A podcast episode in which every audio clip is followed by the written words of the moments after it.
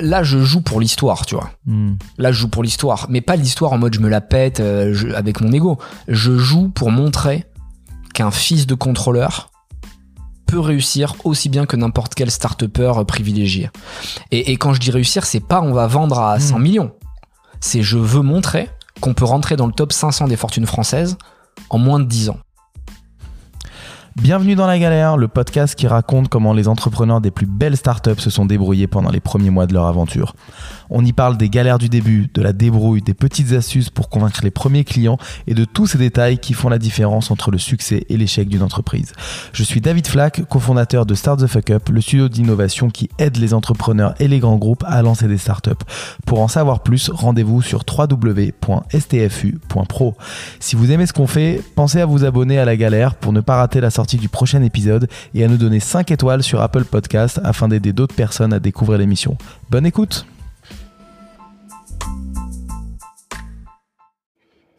Juste un petit mot avant cet épisode. On sait que beaucoup d'entre vous sont des entrepreneurs qui démarrent. Vous galérez, vous hésitez, c'est normal. C'est difficile de commencer un projet. Start the Fuck Up vous accompagne avec Flash, une accélération sur mesure en 5 semaines avec un coach entrepreneur dédié à votre projet. On rentrera ensemble dans les détails de l'exploration marché, la stratégie early stage, la conception produit, le développement tech, l'acquisition client, la vente et le pitch. Si vous avez une idée à lancer, que vous soyez un entrepreneur ou un chef de projet de grand groupe, rendez-vous sur stfu.pro slash flash. F-L-A-S-H. À très vite et bonne écoute. Bienvenue dans la galère. Aujourd'hui, j'ai le plaisir d'accueillir euh, Anthony Bourbon, le fondateur de Feed. Salut Anthony. Bonsoir. Euh, Anthony, est-ce que tu peux te présenter?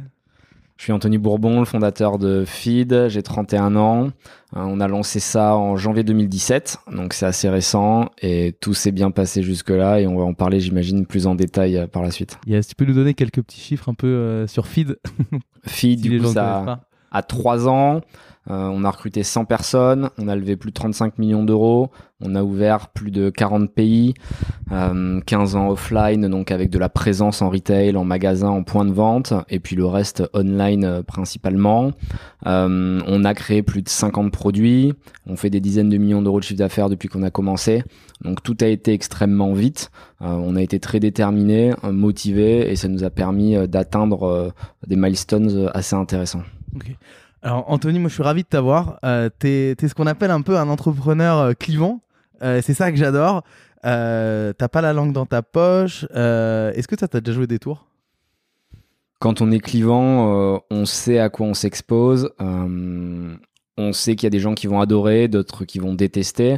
C'est le jeu. Ce qui compte, c'est de pas se travestir et d'être vraiment authentique. Et pour ma part, euh, je le suis. Donc, euh, en réalité, je me force pas à me donner une image. Euh, je suis tel que je suis euh, au quotidien et, mes potes pourraient le confirmer. Donc, euh, c'est vraiment pas un personnage que je me donne. Et c'est drôle parce que t'es clivant dans ta personnalité, mais t'es aussi clivant dans ton produit du coup. C'est un bon match. C'était fait exprès ou? C'était pas fait exprès, mais généralement on dit que le, le- la société, la start-up est le prolongement du fondateur. Et, et j'aurais pas pu vendre un truc gentil, moi. Tu vois, j'aurais pas pu vendre un truc euh, euh, qui fait consensus, que tout le monde apprécie. Moi, j'aime bien quand il y a euh, besoin de convaincre, quand il y a besoin de débattre. J'aime bien moi défendre les gens indéfendables. J'aime bien essayer de me, posi- me positionner à l'inverse de ce qui que les gens indéfendables? ouais, alors ça c'est un long débat philosophique, mais disons que j'aime bien penser différemment et aller contre la masse euh, parce que malheureusement dans l'histoire ce qu'on a pu observer c'est que la masse a un instinct grégaire assez fort donc elle suit le mouvement et elle s'oppose généralement à certains euh, KOL et key opinion leaders à certains moments. Euh, et puis et puis euh, quelques mois quelques années après finalement la masse réalise que ces, derniers avaient raison et donc parfois il faut réussir à imposer euh, certaines idées euh, sans vouloir faire de la politique ou de la philosophie mais par exemple le, euh, un grand nombre de Français n'étaient pas euh, pour l'arrêt de la peine de mort ou pour le, le- le droit de Mm. vote des femmes. Euh, c'est des politiciens qui l'ont passé en force et aujourd'hui ça semble euh, une banalité. Euh, donc euh, c'est un petit peu pareil pour toutes les innovations. Il faut parfois euh, accepter de prendre des coups pour les imposer et puis euh, quelques temps plus tard euh, ça deviendra une normalité. Ça marche. Alors, avant de rentrer dans, le vif du sujet avec Phil, est-ce que tu peux nous parler un peu ben, d'où tu viens et de ce qui t'a donné envie de monter des startups? Je viens d'une famille euh, très pauvre. Euh, mon père était contrôleur, ma mère était vendeuse. Euh, donc j'étais pas, on va dire, destiné euh, à réussir dans le milieu de l'entrepreneuriat parce que malheureusement quand on prend les chiffres euh, et ils viennent directement du gouvernement donc c'est pas moi qui les invente c'est 1% des entrepreneurs qui se sont fait seuls. Euh, donc c'est à dire que 99% Fait des seul, ça veut dire qu'on pas fait d'études, c'est ça? Fait seuls, ça veut dire qu'ils étaient pas connectés à l'écosystème, que leurs parents n'avaient pas d'argent, qu'ils n'ont pas fait une grande école, qu'ils n'ont pas été supportés en particulier. Ils ont pu faire des études par eux-mêmes, mais c'est des gens qui vraiment viennent d'en bas, si tu veux. Et je trouve ça hyper triste comme chiffre parce que euh, l'entrepreneuriat, pour moi, très basiquement, c'est le dernier bridge, la dernière possibilité pour le peuple de s'extraire de son milieu et de réussir à changer de vie. Parce que aujourd'hui, tout le monde a conscience que si t'as pas fait des grandes études, si t'as pas fait l'ENA, Polytechnique, HEC ou je sais pas quelle école de commerce, il va être très compliqué d'avoir un métier très bien payé si t'as pas de contact et que tu viens de province. Euh, donc ta dernière chance, euh, à part le loto, mais bon je le sors parce que tout ce qui est euh, jeu de hasard je déteste. ce qui peut venir de toi, on va dire, en tant que moteur, bah, c'est créer ta boîte. C'est drôle d'ailleurs parce que je veux pas rentrer dans des grands débats philosophiques, mais on est à l'ère d'Internet où tout le monde a accès à toute l'info tout le temps.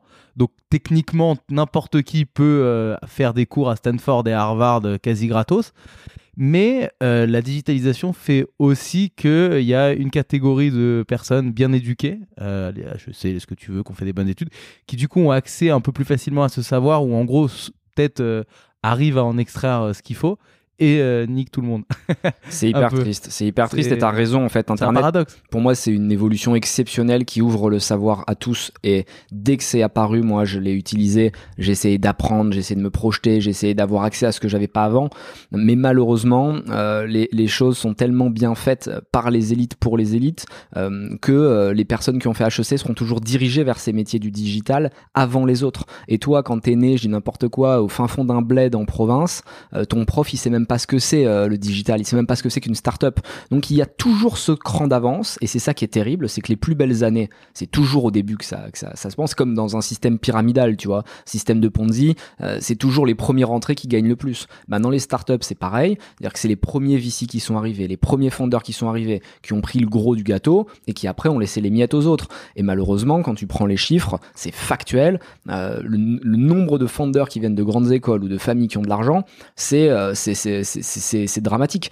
Et, et du coup, c'est pour ça que euh, je me bats, en tout cas euh, modestement, humblement, mais à, à mon niveau, pour faire en sorte qu'il y ait euh, des outsiders aussi qui, qui, qui arrivent. Et c'est pour ça que moi, en tant qu'investisseur, parce que j'investis dans beaucoup de projets, je suis dans une trentaine, quarantaine de projets, bah, j'investis que sur des outsiders, que sur les gens euh, dans lesquels les fonds d'investissement qu'il a fait HEC, c'est mort. ah ouais.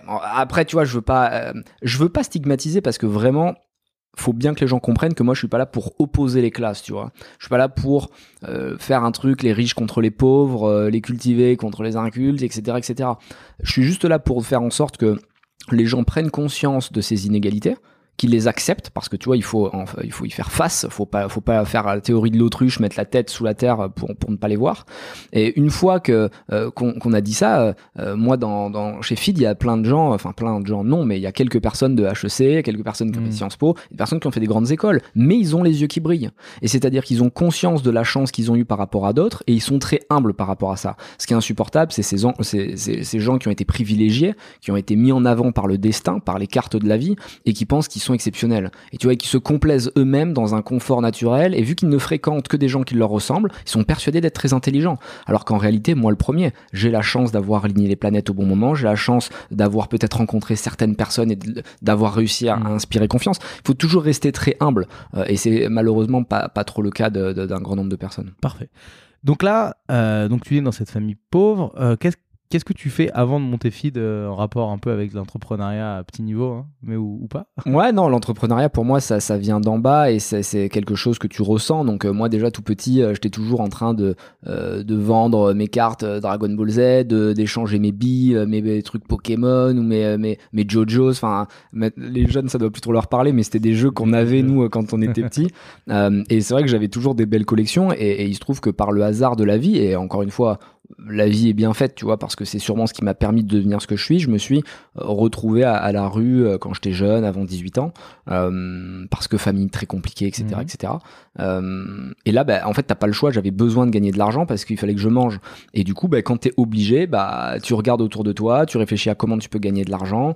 Et, et donc très tôt, j'ai été obligé de me trouver des business models, même si à l'époque je savais pas vraiment ce que Tu c'était. faisais quoi du coup?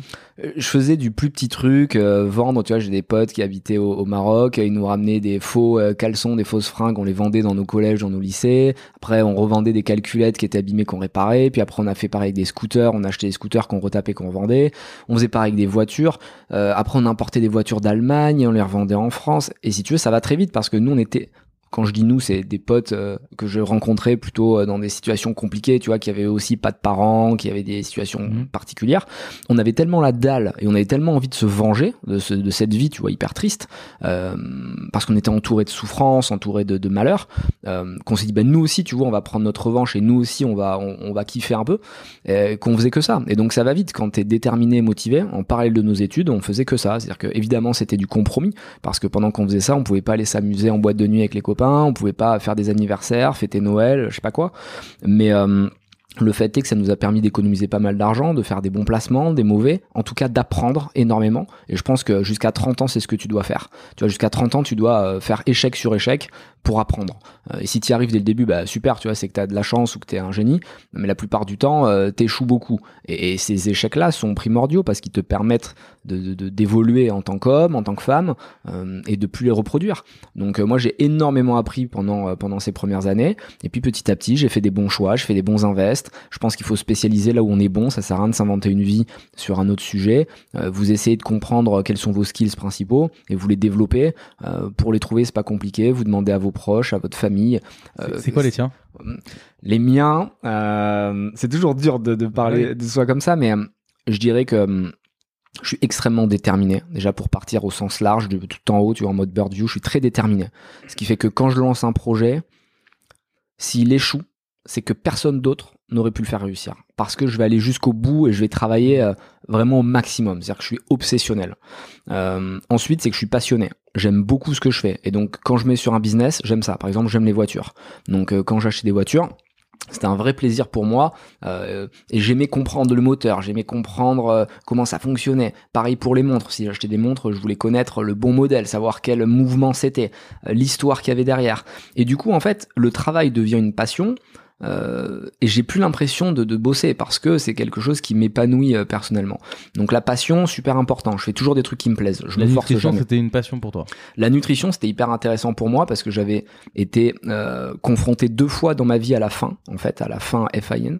Euh, parce que euh, la première fois, j'étais pauvre et je pouvais pas manger. Hmm. Euh, et je me suis dit, putain, c'est quand même ouf à 16 ans que hum, qu'en France, tu vois, dans un pays évolué, on puisse pas manger à sa faim. Et j'ai été reconfronté à la faim quand euh, j'ai eu 22-23 ans. Et là, j'avais plein d'argent, tu vois, beaucoup plus que ceux de mon âge. Et malgré tout, je mangeais pas non plus parce que j'avais plus le temps. Parce que j'étais toujours en train de faire du business à droite, à gauche, à voyager, j'étais dans le train, dans l'avion. Et je me suis dit, au final, euh, c'est la preuve qu'il y a un vrai sujet avec la nutrition et qu'il faudrait trouver une solution pratique, équilibrée, euh, pour, euh, pour me simplifier la vie. Et c'est comme ça que, que, que FID a commencé. Donc du coup, là, tu as, fait ça, donc tes petits invests IMO, import-export, tout ça, entre 16 et euh, 28, du coup. Ouais, entre 16 et 28, euh, euh, principalement, j'ai pas mal bougé, j'ai vécu beaucoup à l'étranger. Euh, j'ai T'as vécu où? J'ai fait euh, du coup Espagne, euh, Istanbul, donc euh, en Turquie. Tu faisais quoi là-bas? On faisait pareil de l'immobilier, de l'import-export. Euh, J'essayais toujours. En fait, il faut suivre euh, son instinct et suivre les opportunités. Il n'y a pas de chance dans la vie, dans le sens où, euh, tu vois, il y a personne qui va venir t'offrir une mallette de cash euh, en frappant à ta porte, mais par contre, tu peux avoir des opportunités. Et là, pour le coup, bah, c'était une ex à moi, euh, qui a été hyper importante d'ailleurs dans ma vie, parce qu'elle m'a permis de structurer feed, elle m'a permis de savoir qui j'étais, elle m'a poussé vers le haut, et c'est quelque chose de clé. Elle, elle était turque, euh, et il se trouve qu'elle avait des contacts en Turquie euh, pour faire de l'immobilier, pour faire de l'import-export de vêtements, de certains trucs. Bon, bah, on y a été, euh, on a fait des bons coups, et on utilisait nos cartes en fait. Et quand on n'a pas beaucoup, tu sais les valoriser. Et c'est le problème des, des, riches ou des héritiers ou des bourgeois, c'est-à-dire qu'ils ont tellement de cartes qu'en fait ils savent plus lesquelles Mmh. utiliser. Toi, quand t'es pauvre, T'as peut-être une carte, c'est que t'es pas trop con et que euh, t'as as la chat, tu vois. Tu me demandais tout à l'heure, euh, un de mes points forts, c'est que j'aime bien parler et, et je peux, si je me prépare, passer beaucoup d'émotions, tu vois. C'est-à-dire que si je vais faire un pitch, je pense que je peux euh, convaincre à peu près n'importe quel investisseur de mettre de l'argent dans n'importe quel business. Parce que tu vois, Feed, on a levé énormément d'argent, beaucoup plus que, que nos concurrents français qui sont morts des- depuis euh, notre début. C'est qui tes concurrents français? Je veux même pas donner leur nom pour pas leur manquer de respect tellement ils ont été mauvais en fait. C'est c'est terrible. Euh, ils étaient là depuis un an avant qu'on arrive et ils sont disparus un an après euh, dans l'ombre euh, et la solitude. Euh, mais c'est malheureusement ce qui arrive quand t'es pas un vrai entrepreneur, tu vois. Il y a beaucoup de gens qui s'inventent une vie aujourd'hui à vouloir créer des boîtes parce que c'est cool, tu vois, parce que c'est stylé. C'est quoi un vrai entrepreneur du coup? C'est quelqu'un qui a la dalle comme toi? C'est le mec qui a la dalle et qui fait pas ça parce que ça fait bien. Moi, euh, tu le disais tout à l'heure en off, euh, t'as vu, j'ai pas de réseaux sociaux, mon LinkedIn, il y a Mm. rien dessus. C'est les fonds d'investissement qui m'ont obligé à l'avoir. Donc j'ai mis juste ce qui parlait de feed. Moi, j'ai pas besoin que les gens sachent combien j'ai sur mon compte en banque, Mm. ce que j'ai fait avant. J'ai rien à prouver à personne. J'ai pas besoin de mettre des stories pour impressionner, tu vois, avec ma vie. Moi, je suis focus sur mon objectif. Je le fais pour moi, pour mes proches et pour les gens qui comprennent le projet. Et le problème, c'est qu'il y a aujourd'hui beaucoup d'entrepreneurs qui font ça parce que c'est sympa d'être dans les incubateurs un peu à la mode, euh, parce que euh, euh, quand, tu sors d'une grande école, avant t'allais dans, le, dans les big four, maintenant tu vas dans les startups parce que c'est c'est plus stylé, euh, t'as plus besoin de mettre un costume, tu peux y aller en suite. Non, c'est pas ça, tu vois. Euh, ils le font avec l'argent de leurs parents aussi, tu vois. Ce qu'on appelle très... c'est- J'adore cette expression, le love money. Tu vois. Ouais. T'as le love money. Moi, il y en a, ils viennent me voir parce que euh, souvent, je vois des projets de jeunes, ils me disent, ouais, alors j'ai mis, euh, j'ai eu 500 000 euros de love money. Et je me dis, putain, ils ont tellement de love ça. autour d'eux. Ils ont tellement de love. C'est ça qui est ouf. Et, et, et quand tu creuses un peu, bah, notre concurrent, en, en l'occurrence, euh, un de nos concurrents qui, qui, est, qui est mort, bah, c'était love money des parents. Ouais, mais sauf que ton père ou ta mère, il investit pas sur toi parce qu'il croit au projet. Il investit sur toi par pitié, tu vois. Il investit parce qu'il se dit qu'il va aider son enfant, euh, qui est, qui est un incapable. Donc du coup, il va lui mettre de l'argent il pense que ça va l'aider. Mais l'argent n'apporte rien à un entrepreneur. Un entrepreneur qui n'est pas capable de construire une boîte sans argent n'est pas un entrepreneur. L'entrepreneur, il est malin. Il va réussir à craquer les trucs, à faire du gros hacking. Il va être à la frontière de la légalité si c'est nécessaire. Mais il va pas avoir besoin qu'on le, le draine à l'argent. Et donc, euh, se méfier toujours des levées de fonds excessives euh, ou du love money du départ parce qu'il te donne l'impression que tu as réussi et que t'es pas trop bête. Sauf qu'en réalité, ton business model, il est peut-être pas rentable. Peut-être que ta boîte, elle va mourir. Donc, euh, attention love money. Donc tu fais ça jusqu'à 28 ans, comment t'as l'idée de faire feed? Parce que, on va pas se mentir, feed de loin, c'est euh, du complément alimentaire à la base. Enfin, si, si on enlève tout, c'est un peu ça. Alors, complément alimentaire, la, la définition légale en France, c'est que tu viens supplémenter ton alimentation. Nous, si on devait être factuel, ce serait de la substitution alimentaire. C'est-à-dire que tu viens te substituer à un repas. Et là encore, légalement parlant, on est à côté, parce que la substitution alimentaire, elle a été prévue par le législateur dans le cadre régime des produits, parce que c'était toutes les marques un peu old school, tu sais, tous les trucs de régime, de cure que plus personne veut consommer parce que c'est tellement has-been qu'on n'y croit plus. Euh, c'était des trucs où ils te mettaient 200, 300 calories et ils disaient tu remplaces ton repas. Nous, c'est des vrais repas. C'est-à-dire que c'est pas un substitut, c'est un vrai repas. Quand tu manges une pizza avec une glace, tu te dis pas ma pizza c'est mon substitut de repas. Tu dis ma pizza c'est mon repas. Bah feed c'est pareil. Feed c'est pas ton substitut de repas. Feed c'est ton repas. C'est Tu une vas avoir autant de plaisir à manger un feed qu'à manger une pizza? Le plaisir, non, sûrement pas. Euh, tu vois, tu auras toujours plus de plaisir à manger une pizza si tu considères que ton plaisir, il est organoleptique. C'est-à-dire si ton plaisir, euh, il passe que par le goût, euh, la pizza euh, sera, euh, sera, sera, te donnera plus de plaisir. Maintenant, si en tant qu'humain, tu considères que ton plaisir, il est aussi psychologique, intellectuel, et que tu réalises que tu as un impact inférieur sur l'écosystème, que tu fais du bien à ton corps, que tu t'apportes des nutriments dans les parfaites proportions, euh, que sur le long terme, ça t'évitera d'avoir du diabète, d'être obèse euh, ou d'avoir des carences alimentaires, euh, je trouve que le plaisir, il est du côté de feed. Et, et très honnêtement, sans vouloir prêcher pour ma paroisse, là en ce moment, je suis en train de reprendre beaucoup le sport parce que j'ai des gros objectifs qui arrivent et je suis assez déterminé là dans les deux ans qui arrivent. C'est quoi, faire un marathon Un Ironman? Non, non, mais sur feed, j'ai besoin d'être en bonne forme pour pouvoir tenir la pression qu'il va y avoir sur feed parce qu'on a des, des, des gros euh, objectifs à aller chercher là dans les deux ans qui arrivent. Donc il faut que je me prépare à tous les niveaux, euh, physiquement, psychologiquement, euh,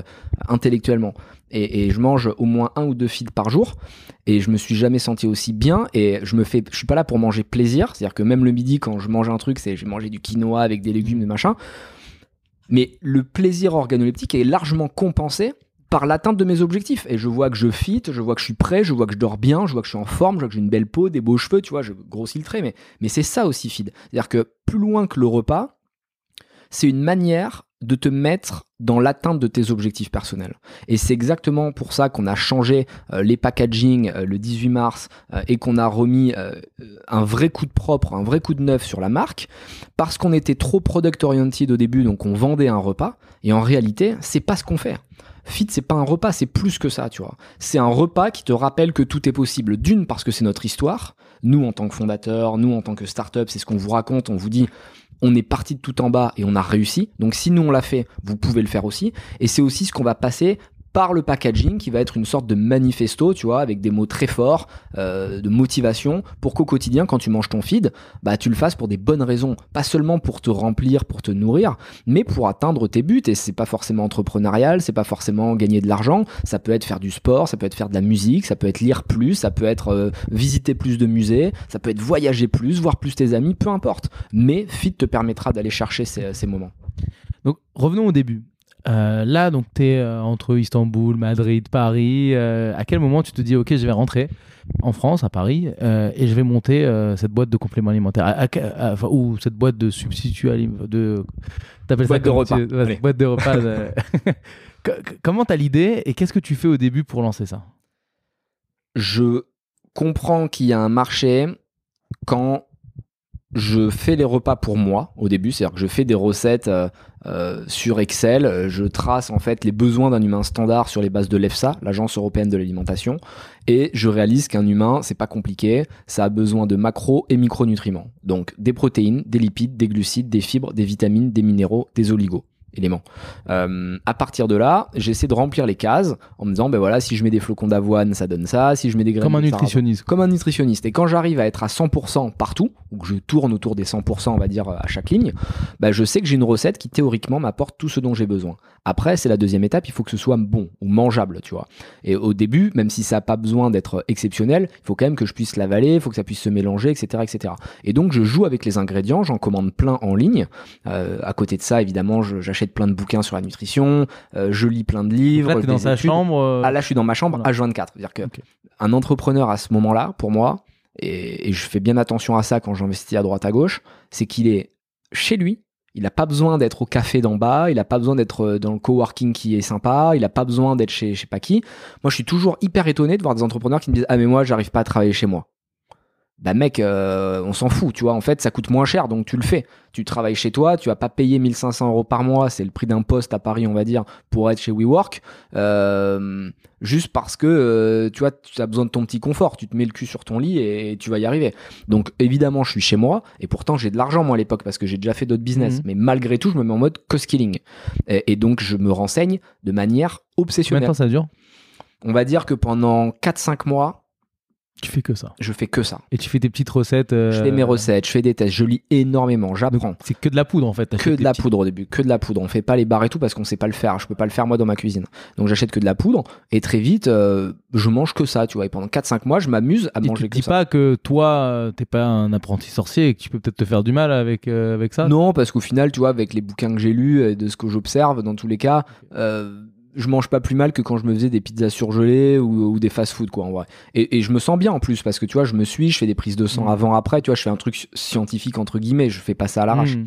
Euh, et donc pendant 4-5 mois je teste, ça marche bien. Et là mes potes commencent à fonctionner euh, euh, aussi et ils me disent bon ben viens, on se fait des ateliers le week-end, genre parce que moi j'ai une grosse semaine donc j'aimerais bien t'en piquer un peu.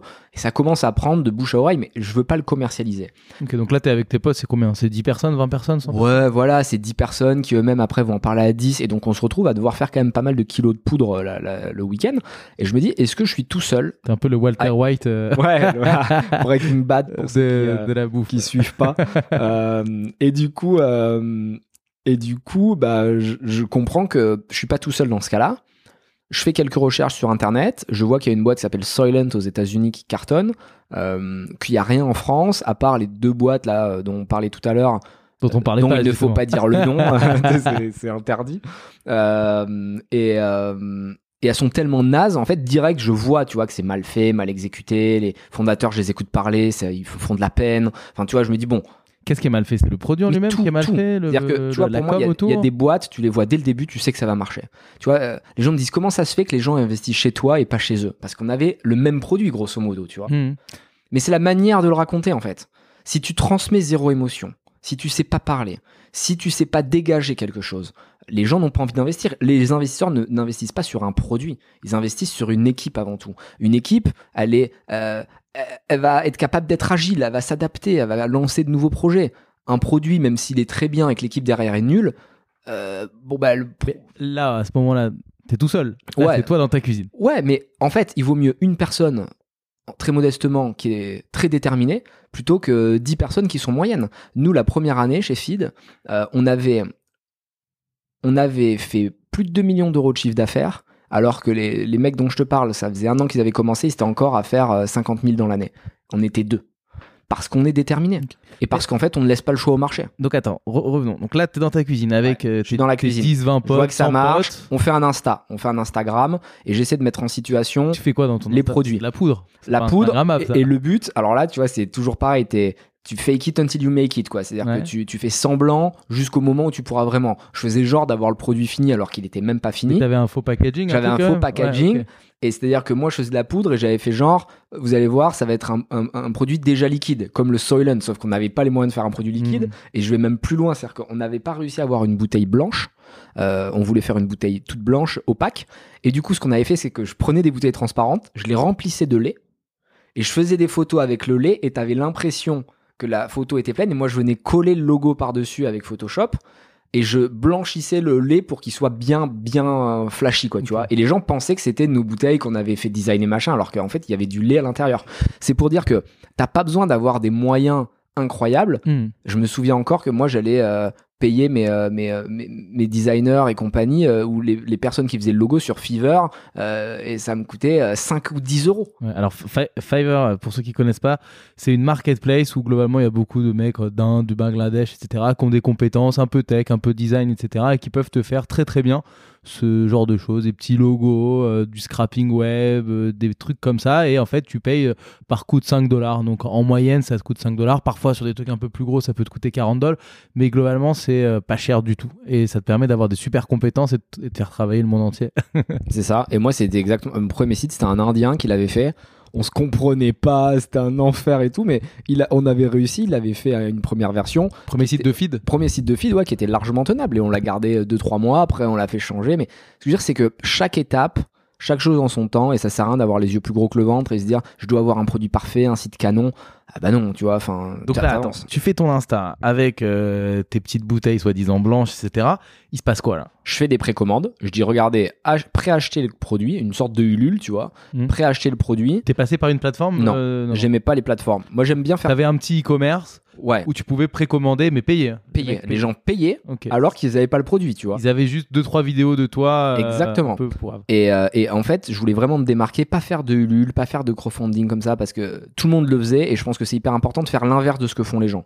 Donc c'est pour ça que j'ai pas de réseaux sociaux, c'est pour ça qu'au début, moi, je communiquais T'avais pas Insta du coup. Tu nous dis. Bah, j'avais Insta mais feed, tu vois, genre Ok. j'avais pas de réseaux sociaux en propre, et les fondeurs, ils ont toujours un Insta. Et, et comment comment t'as fait pour faire follow ton Insta? Parce que quand tu démarres avec ton Insta, euh, t'es tout seul. des euh, techniques de base en fait qui euh, qu'on devrait plus faire même aujourd'hui en tant que grosse marque entre guillemets c'est à dire que moi je faisais euh, euh, de l'instabot c'est à dire que j'avais des robots qui allaient auto liker des comptes de, de, de, personnes qui avaient des hashtags en commun avec moi Ouais. de manière à ce qu'on aille se, se, se montrer et quand en fait tu touches ton insta et que t'as quelqu'un qui dit bah feed a liké votre photo tu vas voir ce que c'est ce Hmm. truc là et là du coup bon bah il a une chance sur deux qui mettent un like Quoi tes bots T'es genre Jarvis, des pas, comme ça. ouais, des noms à donner des noms, gens mais, Ouais. non, c'était il y a trois ans. De toute façon, ça n'existe plus. Ouais, il y a dû avoir des nouveaux, mais on faisait du farming bot. euh, J'écrivais des messages, pas compliqué, toutes les 20 minutes. Je me faisais boycott par Insta euh, parce que j'écrivais trop de messages et donc euh, j'allais sur des profils de gens qui avaient suivi un concurrent Hmm. ou qui avaient qui parlaient de nutrition sur un truc et je laissais un commentaire. Vous devriez venir voir Feed, c'est la nouvelle marque qui va cartonner. Mais comme un, un malade mental, c'est-à-dire que je faisais que ça, tu vois, toute la journée. T'es monté à combien de followers Bah là maintenant, il y en a, je crois, euh, sur tous les réseaux, quand tu les accumules, c'est 400 000. Mais euh, au, ouais. début, c'était peu. On en avait 5 000, 10 000, mais c'était pas dégueu, tu vois, par rapport à Donc, ce qu'on avait fait. Là, tu fais ça, tu crées avec l'Indien euh, ton e-commerce. C'était quoi C'est un Shopify T'es passé par un Au début, c'était un Squarespace. Un Squarespace, Donc d'accord. euh, c'était un mauvais choix parce que c'est pas du tout un bon e-commerce, mais moi j'y connaissais rien. Hmm. Et après t'évolues, donc on avait fait Squarespace, après on était passé sur Shopify, et là on est sur Magento 2. Ouais, normal, parce que là, vous êtes gros maintenant. Ouais, maintenant c'est gros, plus, font un truc surtout que tu peux personnaliser. Hmm. Shopify c'est exceptionnel pour les débuts de projet, je le conseille vraiment. Nous aussi. Mais euh, le souci, c'est qu'après, si tu veux personnaliser et aller dans des, des règles marché un peu spécifiques, Mm. que tu as plusieurs pays, plusieurs logisticiens, bon, ça devient compliqué à gérer. Quand t'es gros Magento, c'est le top. Ou Demandware ou des trucs comme ça, mais peu importe. Du coup, là, tu lances ton petit e-commerce. Combien t'as de précommandes? On a 10 000 repas précommandés. 10 000 Donc on arrive à bien faire Comment t'as fait Là, t'avais combien de followers? T'avais pas que 10 000 followers pour. Non, comment, non, mais co- on a- comment ça a pris autant? 10 000, c'est énorme. On a fait des photos qui est, euh, vous pourrez les retrouver, je pense, si vous scrollez tout en bas de l'insta euh, de feed, euh, où on met le produit en situation. C'est-à-dire que euh, je vais le poser devant euh, un ordi de trader, tu vois, avec tous ses claviers et compagnie. Donc la personne se dit ah ouais, les traders ils mangent ça parce qu'ils so- ils ont pas le temps entre midi et deux. des personas de gens qui Exactement. sont clients de toi, donc un trader, un entrepreneur, euh, je ne sais quoi. Et tu l'as mis en Je situation les ai illustrés, ouais. et tu leur as, tu l'as mis sur ton site. Tu Ouais. faisais des landing pages spécifiques pour ces Landing gens-là. page tu en des fonction, sur Facebook exactement. et tout Je faisais des Génial. trucs, tu vois, où j'allais pousser quand je laissais un message, par exemple, sur un compte de trader, je le faisais atterrir sur une landing page de trade de- avec que des photos Combien de trading. t'avais fait de landing page Je sais pas, mais au moins euh, 40, quoi, tu vois. On a fait énorme. 40 que tu balançais toi perso. Ouais, que moi je balançais perso. t'es- T'as dit vous étiez deux au début? Ouais, là j'étais tout seul même à ce Ok, stade Tout seul. Tu balances, tu balances, tu balances à toute la terre. Balance et donc euh, trader, avocat, entrepreneur, skieur. Je me mets sur le télésiège au ski avec la bouteille dans la main pour faire comprendre que bah, plutôt que de payer 25 balles ta frite euh, sandwich en haut du refuge, bah tu peux manger sur le télésiège et profiter de la puff toute la journée. Euh, et tu vois, et je prends que des personas hyper précis. Comment tu les as définis Je Comme me- ça, euh, comme ça, au au feeling, tu vois, je me suis dit, euh, qui mange ça? Bah, Ceux qui font du sport, donc dans les salles de sport, ceux qui font du bateau, donc euh, je me mets sur un bateau en train de le faire, euh, sur le ski, sur les hard workers, dans le milieu un peu hospitalier où il n'y a pas bien à bouffer. Enfin, tous les personnages que je trouve, je les, je, les, je les sèche, les taxis, les trucs comme ça. en, en sachant que là, à ce moment-là où tu fais ça, t'as jamais fait du digital. Non, jamais. Comment tu t'as vu, t'as lu ça quelque part? Parce que ça- la méthode que tu donnes, c'est la bonne méthode. Mais c'est la méthode que normalement, euh, c'est des mecs qui ont 30 piges, qui ont déjà bossé depuis 5-6 ans dans le digital, qui savent aussi bien l'exécuter. hein. Faire 40 landing pages, une par persona, balancer, j'imagine t'as fait du Facebook Ads. Bah, Euh, Très léger, très léger, mais tu vois, on voulait vraiment créer de l'organique et de l'attraction. Mm. Moi, je voulais me prouver à moi-même, avant de prouver au marché que ça marchait, je voulais moi être sûr que ça valait le coup que je m'investisse. Et, et donc, Et- en lisant des trucs, t'as as compris beaucoup d'intuition, beaucoup d'intuition. Je trouve que c'est super important d'écouter les podcasts, de lire des bouquins, Mm. lire des livres, mais à un moment, il faut aussi que les mecs mettent les mains dedans. C'est-à-dire que t'as pas de secret, tu vois, genre euh, c'est bien de, de, de, de, de- de réfléchir. Hmm. À un moment, il faut aussi y aller, tu vois. Et co- combien t'as investi en tout là? À- à ce Là, Euh, au, au moment où t'as les total, 10 000 avant, commandes. d- ce que je avant fais, d'avoir les dix- avant de lancer cette campagne. avant, pff, avant, les- euh, avant d'avoir les 10 000 repas, que dalle. Euh, Ouais. 4 000 euros Ok. à tout péter. Tu vois, genre, ça me paraît ouf aujourd'hui. Tu te dis, t'imagines, les 4 000 euros, tu peux générer. euh, dans les compléments alimentaires, les trucs comme ça que t'as acheté, que tu faisais ta recette. Ouais, voilà, c'était hein, ça, le, le- dépôt, ouvrir un compte bancaire, machin, enfin toutes les petites merdes comme ça, tu vois, qui étaient obligées, euh, faire des statuts, enfin tu fais tout co-skilling, tu vois, tu le fais toi-même, machin. Ouais, ouais. Mais en gros, entre le site, les premières commandes, des trucs, on va dire entre 2 et 4 000 euros. Combien de temps? En 6 mois. En 6 mois. Et je paye rien à côté parce que je suis chez moi, etc. Mm. etc. Euh, Et là, il n'y a pas un moment dans ces 6 mois où tu t'es dit, euh, c'est long, euh, à tout moment tu y croyais, tu te dis pas, putain, est-ce que je me trompe pas? Est-ce que finalement je Non, pas parce que j'avais testé. En fait, moi, j'ai pas peur. Et ça, c'est vraiment euh, ce que je dis toujours à mes potes ou à, à- aux jeunes que je vois. Faut pas avoir peur de perdre du temps. Parce que ton temps, euh, il est précieux, mais ce que je veux dire, c'est que ça va, euh, euh, tu vois, t'as toute la vie devant toi. Donc moi, je préfère prendre six mois pour être sûr que mon projet, c'est le bon. Et une fois que je suis convaincu, j'accélère, plutôt que de foncer comme un âne, tu vois, dans une direction qui est pas la bonne. Donc moi, pendant six mois, je creuse, je creuse, je creuse. Et quand je vois que j'ai les 10 000 repas, là, j'accélère. Et là, je mets 100 000 euros. Tu mets 100 000 de ta poche. Je mets 100 000 de ma poche. Je pense que c'est important que les entrepreneurs, alors dans une moindre mesure ou euh, Mhm. plus gros comme ils peuvent en fonction de leurs moyens, mettent leur oseille. Parce que quand t'as mis ton oseille, t'as souvent des mecs qui te disent sur les réseaux sociaux, euh, il faut jamais mettre son argent parce que vous allez être persuadé que votre idée c'est la bonne, mais vous devez vous protéger, machin. Non, Euh, moi, si je suis investisseur et j'ai un mec qui me dit, moi j'ai mis mon oseille, j'ai mis mon temps, euh, et toute mon énergie dans un projet, c'est que je suis convaincu, bah, j'y crois plus que s'il me dit, bon, je crois dans mon projet, mais moi, je veux pas me risquer parce que bon, Mm. on sait jamais. euh, Et 100 000 pour toi à l'époque, c'était un gros risque? C'était beaucoup? C'est toujours un gros risque, 100 000 euros, si tu veux. Euh, à l'époque, j'ai de l'argent, parce que j'ai fait d'autres business qui fonctionnent bien, mais euh, comme tout le monde, j'ai pas envie de perdre 100 000 euros. Donc, euh, ouais, ça a quand même, ça a quand même une, une, une incidence, tu vois. Je fais attention. Et là, je Donc là, lance attends, t'as les 10 000 précommandes. Tu te dis, ok, je vais mettre 100K de ma poche pour faire quoi? Pour justement faire la première production, parce qu'au final, j'ai pas de produit en vrai. Donc, euh, faut que je trouve des copackers. Et le problème, c'est que les copackers, donc c'est les. T'avais fait des premières recherches quand même de Ouais, bien sûr. Entre temps, j'avais fait des, Mm. des recherches et ils me disaient tous la même chose. Nous, on n'y croit pas. Euh, ça va jamais marcher. Euh, Même quand tu venais avec les 10 000 commandes? Ouais, ouais, même avec les 10 000 commandes, ils y croyaient pas. La seule solution, c'est que vous payez cash une commande minimum, c'est- c'est des MOQ, euh, minimum order quantity, Ouais. et du coup, tu, tu dois mettre euh, X tonnes de, enfin, peut-être pas X tonnes, mais euh, X centaines de kilos de poudre, tu vois, de, de la même saveur. Ça représentait combien de thunes tout ça? Bah, ça représentait, de mémoire, il fallait au moins mettre des tickets à 30K par recette, tu vois. D'accord. Donc, euh, euh, si tu voulais deux recettes euh, choco vanille, admettons, bon, bah, il fallait que tu 60. dégaines 60K. Donc, euh, tu pouvais pas te louper. Avec le packaging, avec tout ou juste- Ouais, ouais, taux- ouais. Bah là, le E, c'était que la poudre, mais en plus, effectivement, il fallait rajouter Mm. le packaging et tout. Donc, ouais, on va dire que t'avais vite cramé ton enveloppe quand même. Et donc, moi, je suis convaincu parce que je sais qu'il y a de l'attraction et je vois les chiffres, tu vois. Et t'as beau leur expliquer euh, un taux de conversion, machin, ils comprennent rien, les mecs. Donc, euh, moi, je suis convaincu. Et en fait, c'est un vrai message que j'envoie aujourd'hui aux, aux jeunes, enfin, à tous ceux Mhm. qui veulent entreprendre. C'est que si toi, t'y crois, faut y aller. Tu vois, n'attends pas toujours que les gens valident tes opinions. T'aurais fait comment si t'avais pas eu la thune à ce moment-là? Mettons, euh, t'aurais- t'étais la même personne, mais sauf que t'avais pas ces 100 000 euros, t'étais ric-rac sur ton compte. Comment t'aurais fait? Honnêtement, euh, j'aurais euh, essayé de lever de l'argent plus tôt, je me serais plus dilué. Euh, il aurait fallu que je lève. J'aurais pas pu lever 500 000 euros, mais j'aurais pu lever 100 000 euros. On m'avait déjà proposé à l'époque, parce qu'on avait fait un peu le buzz du coup sur les réseaux sociaux, des gens m'avaient proposé 100 000, 150 000, Business angel, des business angel trucs, j'avais dit non, euh, parce que je savais que j'allais moins me diluer si je mettais moins mon oseille, mais j'aurais largement pu le lever euh, à ce moment-là. Et, et moi, le premier, aujourd'hui, euh, on investit beaucoup dans des projets ultra early qui n'ont même pas de nom ou même pas de truc. Si, mais si l'idée est bonne et que je sens que le founder il crache, on investit. Et c'est encore le cas là la semaine prochaine. On a un rendez-vous avec un mec. euh, il est au tout début, mais je sais qu'il est bon. On va investir euh, parce que ça va fonctionner. Et, Ok. et- et moi j'avais cette même volonté, cette même détermination qui fait que les investisseurs seraient, seraient venus. Donc bref, euh, je mets, je mets, je mets 100 000, ça tu commandes, c'est toujours tout seul dans la boîte. toujours tout seul. Et là, du coup, on, on livre nos premiers repas. Euh, ça fonctionne bien. Euh, et en même moment, je vais voir euh, des fonds d'investissement et des BA, mais plus gros que les premiers qui m'avaient contacté, en leur disant voilà, moi j'ai une traction, j'ai un POC qui est fait, euh, donc une preuve de concept. Euh, il me faut 500 000 balles pour accélérer. D'où t'as sorti ce chiffre? 500 000, alors tu vois, c'est c'est comme toujours avec les levées de fonds, il n'y a aucune rationalité derrière. Tu as toujours des gens qui vont te dire il faut que tu ne lèves que ce dont tu as besoin.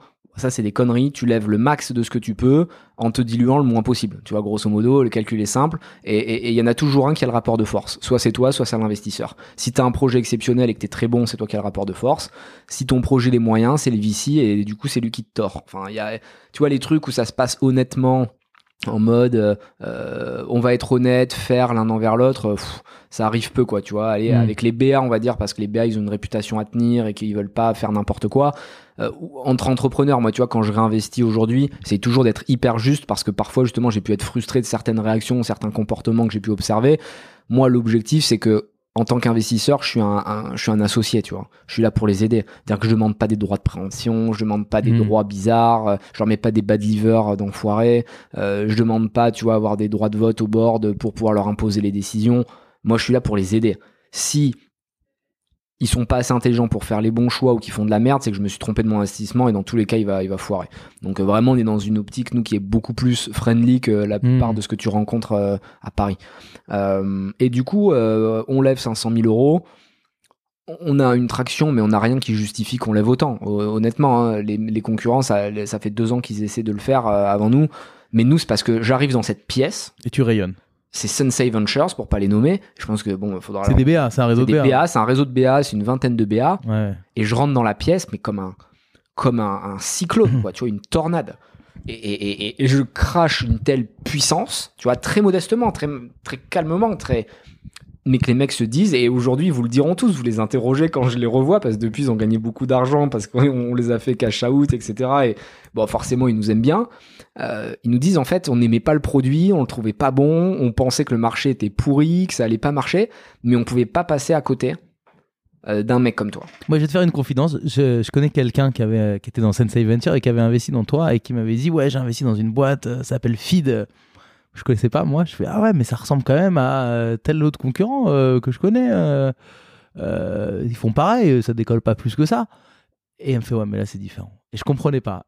Et, et en fait, quand on te voit, on comprend un peu plus. On, comprend. Moi, je t'avais découvert beaucoup dans des podcasts et moi, je me considère comme quelqu'un qui a, qui a la dalle, tu vois. Mais quand je t'ai écouté, je me suis dit, ok, lui, il a vraiment la dalle. Et surtout, je me suis dit, j'aimerais pas être contre lui. J'aimerais pas que tu sois mon concurrent. Tu vois, tu, tu dégages un peu cette, euh, ce côté compétiteur, un peu comme un boxeur. Tu vois, Mike Tyson, quand il arrivait sur un ring, les mecs en face, ils avaient peur. Euh, il a- il a- ils avaient du mal à tenir le regard, tu vois. Et tu dégages un peu ça, je trouve. Euh, ce côté, je m'en fous, moi, je vais me bastonner et si on doit se taper, je vais te taper. Ouais. Tu vois ce que je veux dire Tu as bien résumé, ouais. euh, et, et- et quand j'écoutais tes podcasts, euh, en préparant l'émission, etc., il y avait des moments où je disais, ah, c'est con ce qu'il dit. Des moments où je fais, ah, mais là, c'est pas mal. Et à la fin, en fait, tu dis, ok, ce mec, il a un truc différent. Et, et je pense que c'est ça un peu, ce, ce côté très clivant. Parfois, on aime, parfois, on n'aime pas. Mais au final, à la fin, quand on, quand on écoute les- l'heure, les deux heures de podcast, etc., on se dit quelque chose d'intéressant. Tu vois ce que je veux dire? Ouais. Euh, Tu laisses pas. un- Tu. Ouais, t'as t'as une énergie qui est communicative. Et, et ça, je pense que quand on est face à toi et qu'on est BA, ça, ça détonne. C'est vrai, et t'as raison, et, et, et chacun doit le faire en fonction de ses forces. C'est-à-dire que moi, je le fais et ça fonctionne parce que je suis authentique et que je suis vraiment comme ça. J'aime le combat. Tu dis, moi, je faisais beaucoup de sport de combat quand j'étais jeune. J'aimais bien me battre, mais euh, pas dans la rue, quoi. Mais euh, tu vois, euh, en, en mode sport. J'aime affronter. J'aime le, le- le- la compétition. Je faisais de la natation aussi, donc j'étais contre moi-même, tu vois, contre le chrono. Euh, et il y a forcément de la fight quand tu fais de l'entrepreneuriat. Tu vois, le monde des bisounours où on te dit que tout le monde s'aime et tout, c'est des conneries. T'es forcément face à des gens, face à des concurrents. Et si c'est pas du même secteur, ben, il y a des gens qui lèvent de l'argent en même temps que toi. Et donc, c'est tes concurrents vis-à-vis des VC. Donc il y a un combat et moi je l'assume et, et- et ça me plaît. Et après il y a d'autres manières de dégager de l'énergie et, et ce qu'il faut c'est que vous trouviez celle qui vous correspond. Il y a des gens qui vont être dans la gentillesse et le, le vrai partage. Euh, Je pense à Justine Hutto de Respire par exemple. C'est pareil, elle a beaucoup d'énergie mais elle la transmet différemment de moi. Elle, elle va beaucoup plus être dans la, dans le, dans la bonté, dans la Mm. gentillesse, faites-vous du bien, aimez les autres. Et moi, si je dis ça, enfin, personne ne me croit, tu vois. C'est un peu comme euh, euh, des mecs, euh, le petit bidon, euh, les petits bidons de, de Cyril, euh, qui fait une marque sustainable de lessive, où vraiment c'est 100% naturel, t'as pas d'impact sur la planète. C'est pareil quand tu parles avec lui en privé, il est vraiment comme ça, il va vraiment te Mm. dire, ah non, mais il faut faire attention, Anthony, ta bouteille, elle est pas bien, elle est en plastique.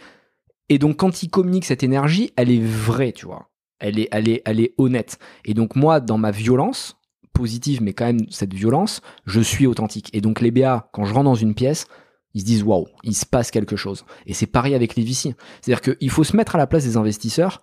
Les VC et les, BA, ils voient des projets toute la journée.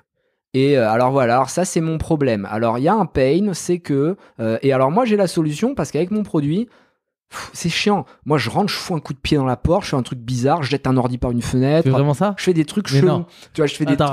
attends, attends, attends. Raconte-moi, c'est quoi le, le truc le plus fou que t'aies fait? C'est pas possible. T'as vraiment jeté un ordi par la fenêtre? Arrête. Non mais on est connu et il y a des anecdotes que je peux pas trop raconter, mais on est connu pour faire des trucs bizarres euh, et hum, et c'est cette énergie là en fait qui fait que c'est différent. Raconte-moi le- Il y en a, l'anecdote. toi, parfois, ça se passait mal avec certains, dire. avec certains business angels dans les pièces et on les sortait un peu de force ou euh, on s'embrouillait devant tout le monde. Enfin, on- on n'a pas peur, tu vois, de dire les choses et pour euh, pour pas rentrer dans, dans des clichés. S'il y a un truc à dire, il faut se le dire et c'est hyper important que vous ayez une relation avec vos investisseurs qui soit transparente. Et nous, on s'est mis des gros clashs parfois avec euh, mes invests, que ce soit avec sur investissent. Utopia, euh, ouais, avant ou même pendant, euh, ou avec certains BA. Mais c'est pas grave en fait, parce qu'à partir du moment où tu dis les choses et qu'il n'y a pas de malice, souvent tu vois que les problèmes peuvent se, résoudre par l'échange et par le, débat. Mais ce que je veux dire, c'est que moi, tu vois, souvent les VC, quand tu arrives dans leur réunion, ils s'attendent à ce que euh, tu sois hyper gentil, euh, que tu sois avec des, des decks incroyables d'Excel. Moi, souvent, j'arrivais en réunion, j'avais rien préparé, tu vois. Et je leur disais, mais en fait, je m'en fous que ça vous aille ou que ça vous aille pas.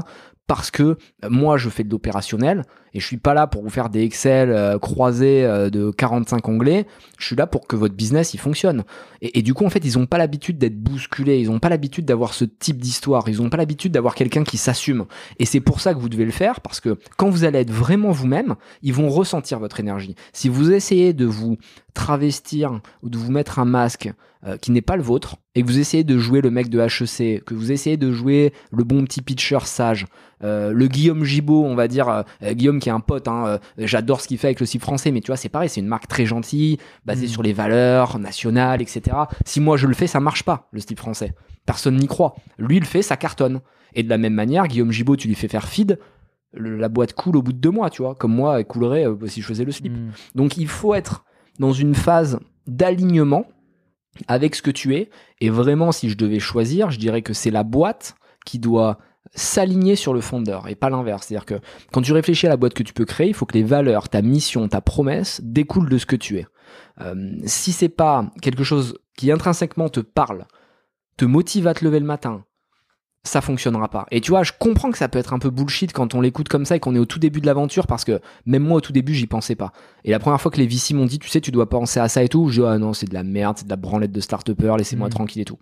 Et en fait, c'est vrai. Les bons conseils au bon moment, en fait. C'est toujours ça. Ouais, exactement. Quand tu reçois un conseil de management alors que tu n'arrives même pas à avoir un client, ça sert à rien. C'est souvent le problème des VC, ils sont déconnectés de l'opérationnel. Et ils vont te dire des trucs qui sont pas faux, mais juste au mauvais moment, tu vois. Ils vont te demander de faire une structuration verticale alors que c'est pas le bon moment. Ils vont te demander d'accélérer alors que t'es pas prêt. Ils vont te demander de, de faire des, des Excel de 12 pages alors qu'on en a rien à foutre. Et c'est ça qui est compliqué. Trouver des investisseurs qui, au bon moment, vont vous donner les bons conseils. Moi, par exemple, quand j'investis, tout le temps, ils viennent me voir avec un BP hyper léché. Je dis, mais mec, ton BP, enfin, Hmm. euh, vas-y, jette-le. Reviens quand t'as fait un million. Voilà, jette-le, fais un million, et c'est exactement ce que je dis. C'est pour moi, c'est le premier truc. Tu Quand t'as fait ton premier million de CA, après tu fais un BP. Mais qu'est-ce que tu prends comme hypothèse pour faire ton BP Tu ne connais pas ton CAC, tu connais pas tes clients, tu connais pas ta LTV, tu connais rien, tu connais pas tes marges. Donc tu vas nous mettre des, des Mais ça n'a aucun sens. Aucun sens. Donc le BP, tu le gardes euh, pour quand tu lèveras 10 millions. Pour le moment, mec, fais-moi une, fais-moi une traction, quoi. Ramène-moi des clients dans mon bureau et fais-moi euh, euh, fais-moi des commentaires clients et fais, screenshot-moi des commentaires que tu as quand euh, les gens achètent ton produit. Ça, ça m'intéresse, tu vois. Donc là, euh, tu, tu, tu mets 100 000 balles, tu crées ta première euh, collection, je sais pas comment ça s'appelle, ta, première gamme, quoi, ta première production. En parallèle, tu cherches à lever de la thune, donc 500 000, que tu lèves euh, facilement, pas facilement? Honnêtement, facilement. Facilement, j'avais du choix, j'avais plusieurs euh, groupes de BA qui voulaient investir. Pourquoi BA et pas VC à ce moment-là? Parce que je me dis, les VC euh, trop déconnectés, euh, ils vont pas m'aider. Moi, je- en vrai, l'univers startup, je suis un. Je suis un peu un escroc d'univers startup, c'est-à-dire que je débarque là, personne me connaît, j'ai jamais fait une startup, je suis pas du tout légitime, crédible, je viens et je kill le game en trois ans, tu vois. Hmm. Donc euh, personne n'a compris ce qui s'est passé et je suis resté hyper discret les deux premières années. Je commence juste à prendre la parole maintenant parce que je trouve ça intéressant pour planter la marque. Au début, tout le monde disait mais c'est quoi ce truc? C'est un fake, ça existe, il lève de l'argent alors qu'on le connaît pas, il a même pas un réseau On social. finit par le voir au franc prix, on se doute que c'est vrai quand même. Ouais, et au bout d'un moment, les gens se disent putain, mais il est vraiment en train de faire ça, tu vois. Mm. Parce qu'au début, tout le monde disait ah, mais non, ça doit être une connerie, ça doit... Mm. Ils arrivaient pas à y croire. Mais donc là, attends. Tu lèves. les- Raconte-nous la, la première vente là. Donc là, tu as pris cette production, tu t'es mis à risque, tu as, Ouais. Mis 100 000 balles dans le truc. C'est quoi tes réseaux de distrib là à ce moment-là? C'est juste que online, Internet que online et très rapidement euh, on essaie de faire euh, de l'awareness donc euh, je fais quelques conférences je fais beaucoup de, de dégustation clients parce que pour moi c'est hyper important de voir le, la réaction des gens quand je les regarde parce qu'ils peuvent pas mentir tu Donc vois c'est une sorte de focus group où tu je fais les des focus group, je vais, je vais dans des conférences et je demande à tout le temps pour avoir un, un tréteau pour mettre un stand et faire goûter les produits. Comme ça, je fais goûter aux gens, je vois ce qu'ils disent, etc., etc.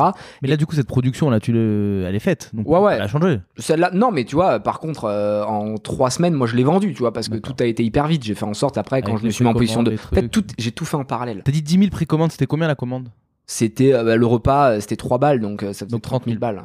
Euh, Donc sauf t'avais 30 000 de CA sur 100 000. J'avais t'étais déjà 30 mort. 000 de CA qui étaient amortis et quand moi j'ai eu les commandes, en parallèle j'étais en train de lever, je faisais de Hmm. l'acquisition donc j'ai poussé, tu vois, je faisais en flux tendu et j'étais constamment en rupture. Je me quoi tes canaux. C'était plutôt Facebook Ouais, Facebook, Insta au début principalement. Comme c'était nouveau, on avait des Hmm. coûts d'acquisition qui étaient assez bas donc c'était pratique, on pouvait pousser et puis là on y allait comme des porcs, tu vois, donc on n'a pas eu peur. on- Sur les 25 personas, tu les poussais. Ah ouais. Avec les landings différents. Et puis après, plus t'as de clients, plus tu peux faire des lookalikes, donc plus t'es précis dans, avec l'algo Facebook. Lookalike, etc. c'est en gros Facebook qui va te chercher des gens qui ressemblent à une catégorie de gens, une audience que tu as déjà ciblée. Par exemple, si tu cibles les skieurs, tu mets lookalike skieur et Facebook va trouver grâce à ses algos parce qu'ils ont des milliards de données les gens qui ressemblent le plus à ces gens-là et ils vont pousser à ça. Donc c'est assez puissant et c'est sur grâce à ça que Facebook aujourd'hui est la deuxième régie pub du monde, je crois, euh, après Google quoi. Ouais, c'est monstrueux. La, la, la, le, ce que ça te permet de faire, en fait, Facebook, euh, au début, ça n'a pas de prix. C'est-à-dire que, admettons, tu as tes 10 000 premiers clients. On t'a mis un peu de temps, mais tu as des 10 000 premiers clients. Tu peux faire un look-like de tes 10 000 premiers clients. Et c'est-à-dire que l'algorithme va regarder les points communs qu'ils ont. Et il y en a forcément. Soit, euh, je sais pas, ils, euh, ils ont tous liké la page faire un régime, ou ils ont tous, euh, euh, ils font tous du running, ou ils font tous je sais pas quoi. Et, et ils vont te proposer des look-like à 1%, donc c'est le plus précis, 2%, 3%, 4%, 5%. Et ils élargissent comme ça les possibilités de look-like. Et c'est hyper intéressant. Et, et- et est-ce que là, à ce moment-là du développement, donc au tout début, tu regardes beaucoup euh, la boîte américaine Soylent qui fait comme toi euh, et tu essayes de les copier un peu Comment est-ce que tu te positionnes par rapport à ça? Parce que j'imagine que c'est quand même une grosse inspiration pour toi et tu te dis, ah, faut quand même que je m'éloigne pas trop de ce qu'ils font. intéressant de faire des copycats. Moi, j'aime bien investir dans des copycats euh, parce qu'en fait, ça veut dire que le marché a déjà été approuvé ailleurs. Donc, l'intérêt, c'est que euh, même s'il y a des différences entre les pays, euh, c'est pas les mêmes modes de consommation. euh, si le truc, il est valorisé, bon, maintenant c'est 1 milliard 2 Soylent. Si le truc est valorisé 1 milliard 2 aux US, même si tu te dis que ce sera 5 fois plus petit, il y a quand même un marché à aller taper. Tu te dis que les investisseurs qui vont mettre de l'argent chez toi, ils vont être rassurés par le fait qu'il y ait Google Ventures qui est mis chez le concurrent, etc., etc. Donc ça a quand même beaucoup de points positifs. Euh, ça te permet de voir ce qui, la communication qu'ils utilisent, ce qui fonctionne pour eux, l'adapter. Moi, j'aime bien le principe, en sachant que les Américains sont toujours assez lents pour venir en Europe, euh, parce que législativement parlant, euh, c'est hyper Mm. compliqué, c'est éclaté comme, euh, comme, comme zone géographique. Donc ils préfèrent se concentrer sur leur euh, marché domestique, qui est amplement suffisant pour faire un, un- un exit, un IPO ou une vente. Euh, donc si vous allez vite copycater un américain ou un chinois, ça, ça a du sens. Euh, et du coup, euh, très rapidement, bah là, je me mets en, en position de scale et je relève 3 millions trois mois après la première levée de fonds. Donc là, tu as levé 500K avec des BA et en trois mois, du coup, dès que tu as fini la première levée, tu t'attaques à la deuxième. Ouais. Euh, et en trois mois, tu boucles le truc de 5 millions euh, auprès de Otium Venture. euh, Ouais, c'est ça. Mais entre-temps, comment elle évolue ton équipe? L'équipe, on la grossit pas, on reste 3-4, euh, on reste très peu euh, parce que je leur explique que moi, je veux me mettre dans un, Mais tu as besoin de logistique. un truc hein, Ou alors, j'externalise au max. C'est-à-dire que tout ce qui est pas intéressant pour moi en termes de branding, je le fais pas. Donc euh, logistique, je délègue. Euh, création du site internet, euh, je délègue. Euh, création des produits, Tu passais par des freelances pour faire voilà, l'acquisition exactement. aussi Je délègue. Tous ces trucs-là qui sont compliqués, machin, et qui, où il y a une expertise métier, je délègue. Les RP, je délègue. Je délègue tout. Et moi, je me concentre sur comment on crée la marque, comment on raconte une histoire. et, et vous étiez où là Physiquement, vous étiez plus chez toi. Du coup, vous avez pris un petit bureau. T'es resté très frugal. J'étais dans un ah ouais mais là mais cost killing mais les gens ne croiraient même pas euh, notre mode de vie à l'époque. C'est-à-dire que café payant dans la boîte euh, interdiction euh, de pause clope on était en mode hardcore tu vois. C'était la guerre. Vous étiez trois. on était euh, quatre dans euh, 8 mètres carrés. C'était d'autres bureaux là qui étaient juste à côté. C'était la guerre tu vois. Mais c'était normal. Combien ça te coûtait? C'était c'était je crois que c'était 4 ou 5 000 balles quand même tu vois. Mais euh, en, ouais en mode coworking euh, tu vois en mode où tu pouvais bouger de bureau Mm. euh, régulièrement facilement donc c'était c'était assez cool. C'était pratique pour moi et surtout qu'après on a grossi très vite. C'est à dire que quand j'ai levé l'argent avec Otium, donc Les 3 3 millions, là je me suis dit bon maintenant on va structurer parce que on rigole plus, tu vois, tu commences à être valorisé euh, 10, 15 millions, euh, tu sais que tu as quand même du rendement à aller chercher pour ces invests, et là du coup on se met en position de scale, et là on passe d'un bureau de 8 mètres carrés à 30, puis 50, puis 100, puis 300, et là tu montes, euh, ça s'arrête plus, tu Tu te fais aider à ce moment-là Parce que t'as jamais fait ça. Ah, Il y a quand même, je sais pas, des process à mettre en place, du management euh, à calibrer, euh, etc. Du recrutement en masse. Euh, Il y a des process pour tout ça qui ont déjà été faits par plein d'autres et qui te permettent d'éviter plein d'erreurs. Tu te fais pas accompagner? Comment, comment tu fais pour grossir aussi vite avec aussi peu d'expérience? Je m'écoute. C'est-à-dire que, euh, et vraiment, avec le recul, après 3 ans, je pense que je le pense plus que jamais, n'écoutez pas tous les conseils qu'on va vous donner, euh, n'écoutez pas tous ces gens qui vont vous dire il faut faire ci, comme ça, il faut que vous le fassiez comme vous, vous le sentez. À partir du moment où il faut pas faire n'importe quoi, c'est sûr que si tu fais n'importe quoi, tu ta boîte va mourir, mais si tu fais n'importe quoi ou que t'es bête, tu n'en serais pas arrivé là déjà. Donc, euh, mais ne perdez pas trop de temps avec tous ces coachs euh, qui vont vous expliquer que euh, pour réussir, il faut absolument faire ça ou qu'il faut absolument faire ça. C'est des gens qui, la plupart du temps, n'ont pas fait de boîte ou n'ont pas créé leur propre réussite et vont vous expliquer comment vous devriez faire. Un peu comme les VC, malheureusement. Les VC, la plupart, c'est des entrepreneurs ratés, euh, des mecs qui ont jamais lancé un business. Ils ont vu que c'était compliqué et que ça prenait du temps. Ils se sont dit, je vais plutôt aller investir l'oseille des autres dans la boîte des autres. Et moi, je prendrai un carré au milieu. Tu vois, le truc, c'est hyper safe. T'es Mhm. euh, t'es bien positionné, tu fais bosser les entrepreneurs avec l'oseille des autres. Et toi, t'es au milieu, t'es le bridge, tu vois. Mais Euh, t'as l'impression que t'es le mec qui tire les ficelles. Ouais, ouais, et, et- et tu vas dire euh, aux uns et aux autres ce qu'il faut faire, par contre, tu vois, parce qu'il faut que tu sois crédible. Donc, euh, moi, j'ai j'ai un gros problème avec ça, et je pense d'ailleurs Pourtant, que. t'as un gros problème avec ça, mais t'as euh, Otium qui a investi chez toi, et Otium, c'est ça. À part Sterrin, euh, Pierre-Edouard Sterrin, qui est super, mais méga entrepreneur, les gens qui bossent et qui, qui bossaient avant dans Otium et aujourd'hui dans Utopia ou toi, la plupart, ils ont pas monté de boîte, ou s'ils ont monté des boîtes, c'est des petits trucs. C'est le vrai problème des VC. Co- co- comment tu Et- et- reprends avec eux, du coup? Honnêtement, moi, j'ai la chance, j'ai la chance d'avoir. On se dit tout avec euh, Utopia et Alven. J'ai la chance d'avoir euh, donc Rodolphe côté Alven et Antoine Finn côté Utopia. Euh, ils ont toujours compris que moi j'étais un peu relou et que je voulais pas qu'on prenne trop la tête. Ils sont de bons conseils macro, c'est-à-dire que c'est des, des, des bons conseillers sur le, sur le business long terme. Après, clairement, tu vois, opérationnellement, c'est pas un VC qui va changer ton business et il va Hmm. pas t'aider. euh, Mais il peut peut-être t'aider à structurer des process de recrutement, par exemple. mais à l'époque, moi, je me souviens que Nous, quand on a Utopia essayait de m'aider, mais nous- je voulais nous- pas en fait, tu vois. Nous, quand on a recruté les premières personnes dans notre boîte, on faisait n'importe quoi. Les process, ils pouvaient durer jusqu'à un mois parce qu'on trouvait que c'était cool de faire mariner. En fait, c'était complètement con. Faut que ça aille très vite.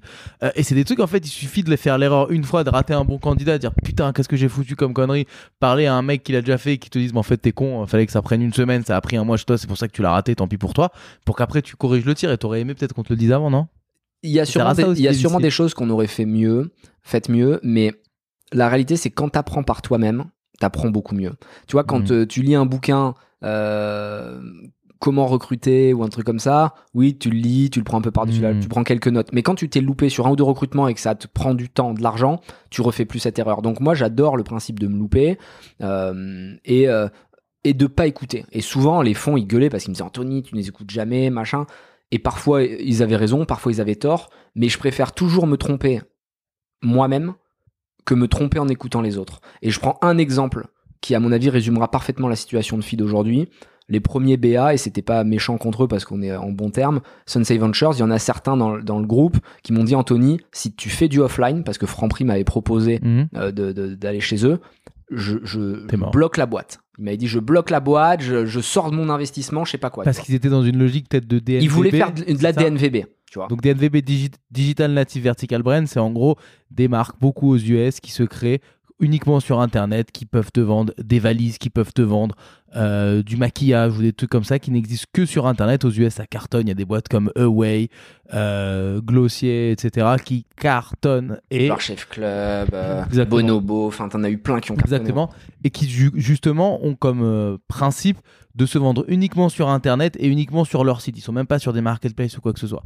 Et ils arrivent à créer comme ça une marque forte à partir de ça. Et donc, a priori, toi, quand tu lances ça, c'est vers ça que tout le monde pense que tu vas. Et là, on te dit, est-ce que tu t'irais pas chez Franprix Ah, Ça me fait penser un peu à l'histoire de euh, WeThings. Tu vois, tu vois ce que c'est cette boîte Ouais, ouais. Ils sont partis à la Fnac, tout le monde leur a dit, mec, tu vas à la Fnac, c'est mort. Et en fait, euh, ça, ça leur a permis de réussir. tu dois t'écouter et, et ce qu'oubliaient les investisseurs, les BA en l'occurrence, c'est qu'aux US ça marche parce que tu as 300 millions de consommateurs qui sont habitués à acheter online. En France, les gens qui achètent leur food online, il y en a pas tant que ça. Donc euh, moi dès le début avec mon bon sens paysan, mec qui vient de la street, tu vois, qui vient de tout en bas, si on me donne une possibilité de visibilité gratuite, je la prends. Je réfléchis pas midi à 14h. Franprix me dit T'as fait ça pour la visibilité Tu gagnes pas d'argent avec Franprix avec Non mais ce deal je me dis dans tous les cas, je gagne de l'argent évidemment, Hmm. je suis visible, je peux vendre des bouteilles, je le fais. Et les- le risque les- étant que tu niques ta marque et que tu passes pour euh, le truc de chez Franprix. Exactement. Et, et- et le- le- le- la peur des BA, c'était de dire ton produit n'est pas prêt, il n'est pas fini, il n'est pas optimisé, il n'est pas parfait. T'as qu'une chance de faire une première bonne impression, la gâche pas. Et, et ça se défend, tu vois, sur le papier. Mais à l'époque, je leur dis fuck, je fais ce que je veux, je la lance. Comment elle se passe cette négo là avec Franprix? À quel moment elle intervient? T'avais levé les 3 millions là? Non, j'avais, j'étais au tout début et il se trouve que pendant une dégustation que je faisais, je rencontre, c'était à la Maddy Keynote, je me souviens, euh, l'événement invité? Je sais pas, à l'époque, on faisait harceler les gens, on les appelait, on faisait chier tout le monde. Donc à un moment, tu vois, il y en a toujours quelques-uns qui Mhm. nous invitaient. Euh, faut pas avoir peur, tu vois. Là, euh, quand t'es entrepreneur, euh, tu fais pas de chichi, tu prends ton téléphone, t'appelles. faut pas faire le, le prude, sinon tu t'en sors pas. Pas de mail? Mail, j'y crois pas trop parce que tu crées pas d'énergie. Hmm. Mail, tu vois, t'as beau bien tourner tes phrases, tu mets pas de la patate. Si t'appelles et que t'es motivé, le, le mec le sent, tu vois, en face, ou la nana le sent. Donc, euh, Donc là, t'es les quoi, tu appels. chopes le numéro du patron de Madinès, tu lui dis Ouais. Salut Étienne, euh, viens Je on se crois rencontre. que je me souviens, il nous avait fait un article pour les 500 000 euros euh, et j'avais relancé la nana en lui disant écoute, euh, c'est trop cool, merci pour l'article. J'aimerais, j'ai vu qu'il y avait Maddy Keynote en plus, c'était sur l'innovation ou je sais pas quoi. Euh, j'ai dit bah vas-y, ça s'inscrit parfaitement dedans. Laisse-moi un endroit pour faire goûter les produits. Et il se trouve que je rencontre Cécile Guillou, qui est la DG de Franprix. Et donc encore une fois, tu vois, euh, il y en a qui vont dire ah t'as de la chance. Bah t'as créé ta chance parce que t'as Ouais. rappelé le- la personne de Madinès. Euh, et je rencontre Cécile Guillou, je vois son badge DG Franprix. Et là, direct, je me dis, bon, faut pas que j'oupe le coche. Et là, boum, je lui mets un pitch. Et je lui mets un pitch violent. Et la nana me dit, je kiffe votre truc, venez me voir demain. C'est quoi un pitch violent? Pitch violent, c'est tu dois transpirer de l'émotion, tu vois. Tu dois donner quelque chose. C'est-à-dire que euh, si toi, je veux te vendre un truc maintenant, je vais me mettre en mode et tu vois, je vais m'avancer vers toi, je vais prendre une posture qui va être beaucoup plus offensive, mon timbre de voix va changer, je vais te regarder différemment. La manière dont je parle quand c'est pas important euh, et la voix que je prends quand c'est important change tout. Et c'est comme quand je vais combattre, tu vois, quand tu combats ou que t'es dans une embrouille, tout change. T'as- ton visage change, tout change, tu vois, parce que t'es dans un autre mood. Ben là, c'est pareil. Moi, quand je mets en mode pitch, je me mets de la musique avant d'y aller dans les oreilles, j'écoute du rap, j'écoute un truc qui va m'énerver. T'écoutes quoi comme rap Je sais pas, je vais écouter, tu vois, du bon vieux Booba, mais à l'époque, euh, pas, pas du Booba moderne, euh, avec euh, des Du vocodeurs. B2OBA euh, Ouais, de- vénère. à l'époque de Lunatic, Ah, avec carrément. Ali et compagnie. Je vais écouter Ouais. du bon vieux Ayam, pané sous la même étoile, ou des trucs qui vont m'énerver. tu Mon vois. texte, le savon, des trucs Voilà, des vénère, vrais ouais. trucs durs, des vrais trucs, la. Funky Family, des trucs vraiment où il y a de la haine qui sort, et cette haine, je l'absorbe, je la garde, et boum, je la crache derrière. Et en fait, c'est pareil, quand je vais à un rendez-vous important, pendant 20 minutes, j'écoute cette musique-là, qui va m'énerver. Je vais absorber cette haine, je vais la contenir, je vais la contenir, je vais dire bonjour poliment, machin, et dès que ça part, boum, je lâche. T'es en combat en fait, t'es dans Et là, un ouais. ring. Et là, t'es dans un ring. Et là, tu dois. Et là, souvent, les gens, ça leur fait bizarre parce qu'ils ont pas l'habitude. Et souvent, ce qui ressort quand je sors de ces rendez-vous, c'est waouh, putain, tu m'as épuisé tellement tu m'as balancé des uppercuts d'énergie. Et c'est ça, tu vois. Et, euh, hier encore, je faisais euh, une interview là et le, mec, c'était chez, chez The Family, et il me disait waouh, putain, tu, tu m'as fracassé, je suis fatigué carrément, tu vois. Bah, c'est ça le principe. C'est que quand tu fais un échange qui est virulent, l'autre en face, physiquement, il doit le ressentir sans que tu le touches. C'est, tu dois transmettre quelque chose. Et elle, boum, je lui transmets un truc. Et le lendemain, je suis dans les petits casiers là chez euh, chez Monoprix, chez, chez Monoprix, chez Franprix, et euh, on fait un premier test de 50 magasins. Et là, tous les VC me disent non, surtout pas, machin, tu vas tuer la marque. Je dis non, je le fais. Et aujourd'hui, si Phil n'avait pas fait ça, je pense qu'on serait mort. Comment, comment tu négocies avec Franprix? Bah Tu là, négocies pas, tu prends Il n'y a même pas de négo. Non, mais en plus, franchement, ils ont été hyper intelligents. Euh, euh, c'est pas pour leur lancer des fleurs, mais ils ont compris qu'on était une start-up. Euh, on a changé nos prix euh, plusieurs fois. On leur a dit écoutez, on s'était gouré dans nos prévisions. Euh, nous, autorisez-nous à vous vendre plus cher. Vous allez voir, ça va marcher pour. Et ils ont toujours été hyper. hyper friendly avec nous, ils nous ont vachement aidés, on leur est très reconnaissant et aujourd'hui on est dans toutes les enseignes de distribution. Et ils avaient ce mindset startup. Et je conseille vraiment aux jeunes et aux startup produits de passer par le haut de ces magasins, c'est-à-dire passer par les CEO, par les CMO, par les pôles innovation. Parce que si vous parlez avec l'acheteur, il comprendra rien. L'acheteur, c'est pas un mec innovant. Euh, l'acheteur, il veut de la réduc. Il veut de la réduc, euh, tu vas lui parler de feed, il va rien comprendre. Hmm. Par contre, quand c'est Cécile Guillou qui dit à l'acheteur, tu références ce produit, il dit oui madame, tu vois. Donc, euh, euh, passer par le haut, passer par les gens qui ont la capacité de se projeter et qui vont pas parier sur le produit tout de suite, mais sur le long terme. C'est-à-dire que hum, Cécile Guillou, quand elle voit feed, elle sait pertinemment que ça va mettre un peu de temps à décoller, mais que dans quelques mois, quelques années, si je suis bon comme j'ai été bon pour pitcher avec elle, je vais, je vais craquer le marché. Et là, aujourd'hui, on l'a craqué. Et du coup, bon, bah, c'est elle qui a le plus de références chez Franprix parce que c'est eux qui ont eu ce quart d'heure d'avance. Donc, euh, tu paries sur l'avenir et T'as pas demandé d'exclus Elle s'est dit, elle Non. s'en foutait Non, non, hyper, euh, hyper honnête, euh, franchement, hyper droit. euh, Gros respect pour, pour, pour l'équipe Franprix. Donc là, tu négocies ça avec, euh, avec la team Franprix. Euh, on est euh, donc au, au moment où t'as pas encore levé les 3 millions. C'est quoi ton, ton état d'esprit à ce moment-là? C'est ok, c'est bon, là, je tiens, tiens un truc, on va, on va, on va tout péter ou t'as encore un peu peur que, euh, les, les, les conseils que t'as pas suivis euh, se révèlent vrais en fait et que t'es dans la merde euh Jamais peur. hein. Honnêtement, à aucun moment j'ai douté. C'est-à-dire qu'à partir du moment où j'ai levé les 500 000 euros, je me mets dans une phase de violence terrible. C'est-à-dire que moi, je fonctionne par cycle. Et, je le conseille. Il faut que ça aille avec votre style de vie. Moi, et ça fonctionne pour moi, donc peut-être ça fonctionnera pas pour d'autres. hein. donc vraiment, ne prenez pas ça pour argent comptant. Je sais pas faire les choses de manière équilibrée. Je sais pas avoir une vie de famille, faire du sport et du yoga le matin, euh, euh, et puis faire mon, mon business, et puis le soir aller manger avec mes amis. Je suis obsessionnel, c'est-à-dire que j'ai des cycles, en général, qui durent entre 12 et 18 mois, euh, et pendant que je me lance, rien ne peut m'arrêter. Et là, début de feed, c'est le cas, je me mets dans une phase de un an et demi, 18 mois environ, où ce n'est pas compliqué, j'ai pas un week-end, j'ai pas un jour de congé, il n'y a pas un soir où je me lève pas à 7 heures pour euh, finir à 23 heures. C'est monstrueux, tu vois, c'est la violence à l'état pur. Mais on génère une telle énergie que c'est comme si on avait travaillé ton 3 ans. Bah, après, j'en ai plus. Et d'un coup, je fais un burn-out, tu vois, où je me, boum, je suis épuisé. Et là, tu ça se passe, de vacances Comment- même pas, même pas, mais tu vois, genre, euh, je m'éteins un petit peu.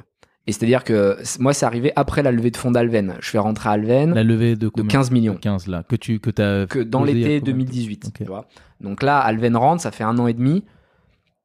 Quelque part, je sécurise la boîte, entre guillemets, parce que tu vois, on a quand même pas mal d'argent. Tu Je- sécurises toi aussi, tu je caches out un sécurise moi, je cash out, ça va vite, tu vois, avec ces montants-là, t'es bien, moi j'ai de l'immobilier qui tourne, des trucs, donc je sais que je serai plus jamais dans le besoin, tu vois, j'ai plusieurs millions de patrimoine, machin, j'ai pas de mal à parler de ces chiffres parce qu'en fait j'ai pas de honte, tu vois, moi Mm. personne me les a donnés, donc c'est pas du tout que c'est une fin en soi, mais c'est juste, moi ça me permet Tu d'obtenir ma sais que liberté. t'es tranquille, que même si la boîte plante demain, t'es pas à la rue. Demain, je suis tranquille, tu vois, euh, genre, euh, Tu a- joues plus pour l'argent. Là. Ouais. Là, tu joues pour autre chose. là je joue pour l'histoire, tu vois. Hmm. Là, je joue pour l'histoire, mais pas l'histoire en mode je me la pète euh, je- avec mon ego. Je joue pour montrer qu'un fils de contrôleur peut réussir aussi bien que n'importe quel start-upper euh, privilégié. Et, et quand je dis réussir, c'est pas on va vendre à 100 Mm. millions. C'est je veux montrer qu'on peut rentrer dans le top 500 des fortunes françaises en moins de 10 ans. En fait, t'es un peu comme un. Je sais pas si le parallèle est bon, mais t'es un peu comme un sportif. Tu vois, on dit souvent, euh, payer des millions, ouais, moi aussi, si je gagne des millions, je cours. En fait, le sportif, une fois qu'il a sécurisé, une fois que, je sais pas, il a 23 ans, qu'il a signé un bon contrat, il sait qu'il est tranquille jusqu'à la fin de ses jours, il joue plus pour l'argent, ça, sort en fait. Et il joue pour laisser sa trace quelque part, pour euh, faire euh, atteindre son potentiel max, tu vois. Évidemment. Genre un mec comme Mbappé, là, c'est fini C'est l'argent. C'est ter-. C'est terminé l'argent. Ça n'existe plus pour lui. Il a signé un contrat, il a des millions qui vont tomber jusqu'à la fin de sa vie, c'est fini. Mais du coup, il joue pour autre chose. Et, et là, toi, t'es dans ce mindset, j'ai l'impression. C'est exactement ça, et c'est l'exemple que j'avais donné à Mbappé. Moi, tu vois, je suis pas du tout un, un footeux, j'aime pas le foot et compagnie, mais pas parce que je trouve ça nul, mais je sais pas, j'ai pas le temps de regarder ça, tu vois, et c'est pas un truc qui m'amuse. Mais euh, ce mec-là, je le trouve brillant, je le trouve intelligent quand j'écoute ses interviews, et je trouve ça assez rare pour un, un Mm. footballeur. Euh, et tu vois bien qu'il est pas là pour l'oseille. Il est là pour l'histoire, il veut gagner. Tu vois, c'est un, chaque fois que je l'écoutais, le peu d'interviews que j'ai entendu de lui, c'est le mec qui veut gagner, il veut vaincre. Euh, il veut marquer son époque. Bah moi c'est pareil, avec une mission un peu sociale, sociétale derrière, qui est de dire, il y en a marre que ce soit toujours euh, les mêmes qui réussissent. Tu regardes le top 500 des fortunes françaises, c'est déprimant. C'est que des héritiers. Il y a marqué un tel et sa famille, un tel et sa famille. Ça fait dix générations qui se gavent et que nous, les pauvres entre guillemets, le peuple, on est comme des cons à les regarder. Ah, putain, ils sont en jet privé, tu regardes passer des avions. En fait, non. Il doit y avoir une révolution qui se passe, une révolution positive. C'est-à-dire que le but c'est pas de prendre les armes Hmm. et de faire n'importe quoi, tu vois, parce que c'est pas par la violence que tu règles tout ça. Mais il faut absolument recréer un pont entre les deux mondes, euh, on va dire euh, ceux qui ont la chance d'être bien nés et ceux qui ne le sont pas, et laisser la chance à ceux qui ne sont pas bien nés de pouvoir y arriver. Et ça auto-challengera tout le monde en fait. Il faut remélanger tout ça, parce que dans tous les cas, sinon ça va être euh, extrêmement compliqué, et on le voit ce qui se passe avec les gilets jaunes et compagnie, et loin de moi l'idée de les défendre, parce que je pense pas que ce soit par la violence et la détérioration des biens des autres que tu réussis ta Mhm. propre vie, mais ce que je veux dire, c'est que cette énergie qui est mal utilisée, tu vois. Cette volonté de changer les choses, elle est hyper intéressante. Moi, ça me parle. Mais c'est quoi la suite pour toi? C'est de faire de la politique alors? Bah, la boîte, non, mais euh, tu sais que c'est marrant parce qu'il y a plein de gens qui m'envoient des messages sur LinkedIn en mode tu devrais faire ci, tu devrais faire ça. C'est rare d'avoir des gens du peuple qui réussissent et qui peuvent nous représenter. Mhm. T'as les vrais mots que nous on utilise, on sent que t'as pas. D'ailleurs, tu le vois, hein, moi j'ai pas quelqu'un à côté de moi qui me dit voilà ce qu'il faut dire avec des, Mhm. des, des panneaux, des trucs. Je dis ce que j'ai envie de dire, j'ai zéro préparation, j'ai pas de notes, j'ai rien. Et, et- et c'est vrai que ça, ça parle aux gens. Maintenant, la politique, je pense pas que ce soit un milieu pour moi. Moi, je suis beaucoup trop cash et beaucoup trop direct. T'as un côté un peu Bernard Tapie. Hein. et tu sais que c'est un truc de ouf, tu vas me pas croire, mais on n'arrête pas de me le dire tout le Mais non, mais c'est vrai. Euh, le côté euh, grande gueule et tout, et je t'emmerde. Et Bernard Tapie, il a fini en politique. Hein. Ouais, c'est, c'est... non mais c'est, c'est intéressant et quand tu vois ce qui se passe aux États-Unis, euh, c'est ça va dans ce sens-là. Et je pense honnêtement que les politiciens sont pas les, les plus à même de gérer un pays parce qu'un pays, alors il y en a qui vont dire oui, un pays c'est pas une société, enfin c'est pas une boîte. Bah quelque part euh, c'est le même principe, c'est un PNL avec euh, de l'argent dispo ou pas dispo et des dettes. Donc euh, in fine c'est, c'est de la, c'est de la gestion et eux n'ont jamais géré une boîte. Donc ça paraît quand même paradoxal que des mecs qui n'aient jamais géré un cash flow viennent gérer un pays avec des dizaines de centaines Ça de milliards. Ça s'endette. Non mais c'est bah ouais, ça s'endette et le problème c'est que Mhm. tu vois, il faut trouver une solution qui soit pérenne et qui soit juste pour tout le monde. Donc pour revenir à l'histoire de Feed, là, tu lèves euh, les 5, les 3, on avait dit.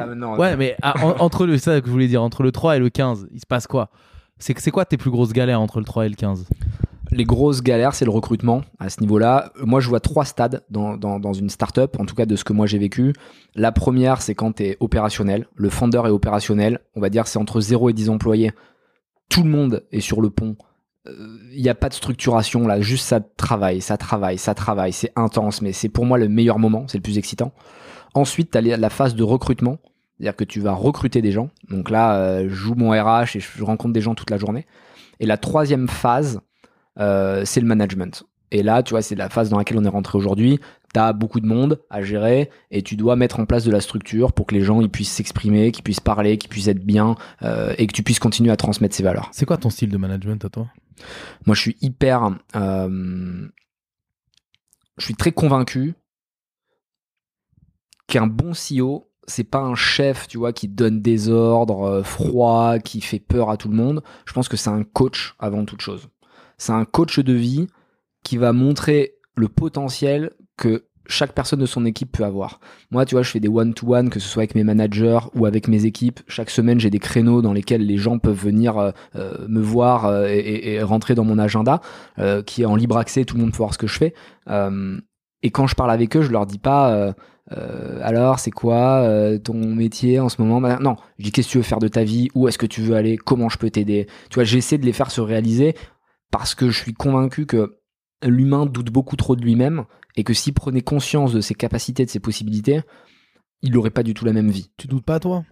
Jamais? Tout le monde doute, tu vois. Moi, j'ai énorme. Moi, je suis rempli de doutes. Je suis rempli de, de complexes, rempli de problèmes, de souffrances.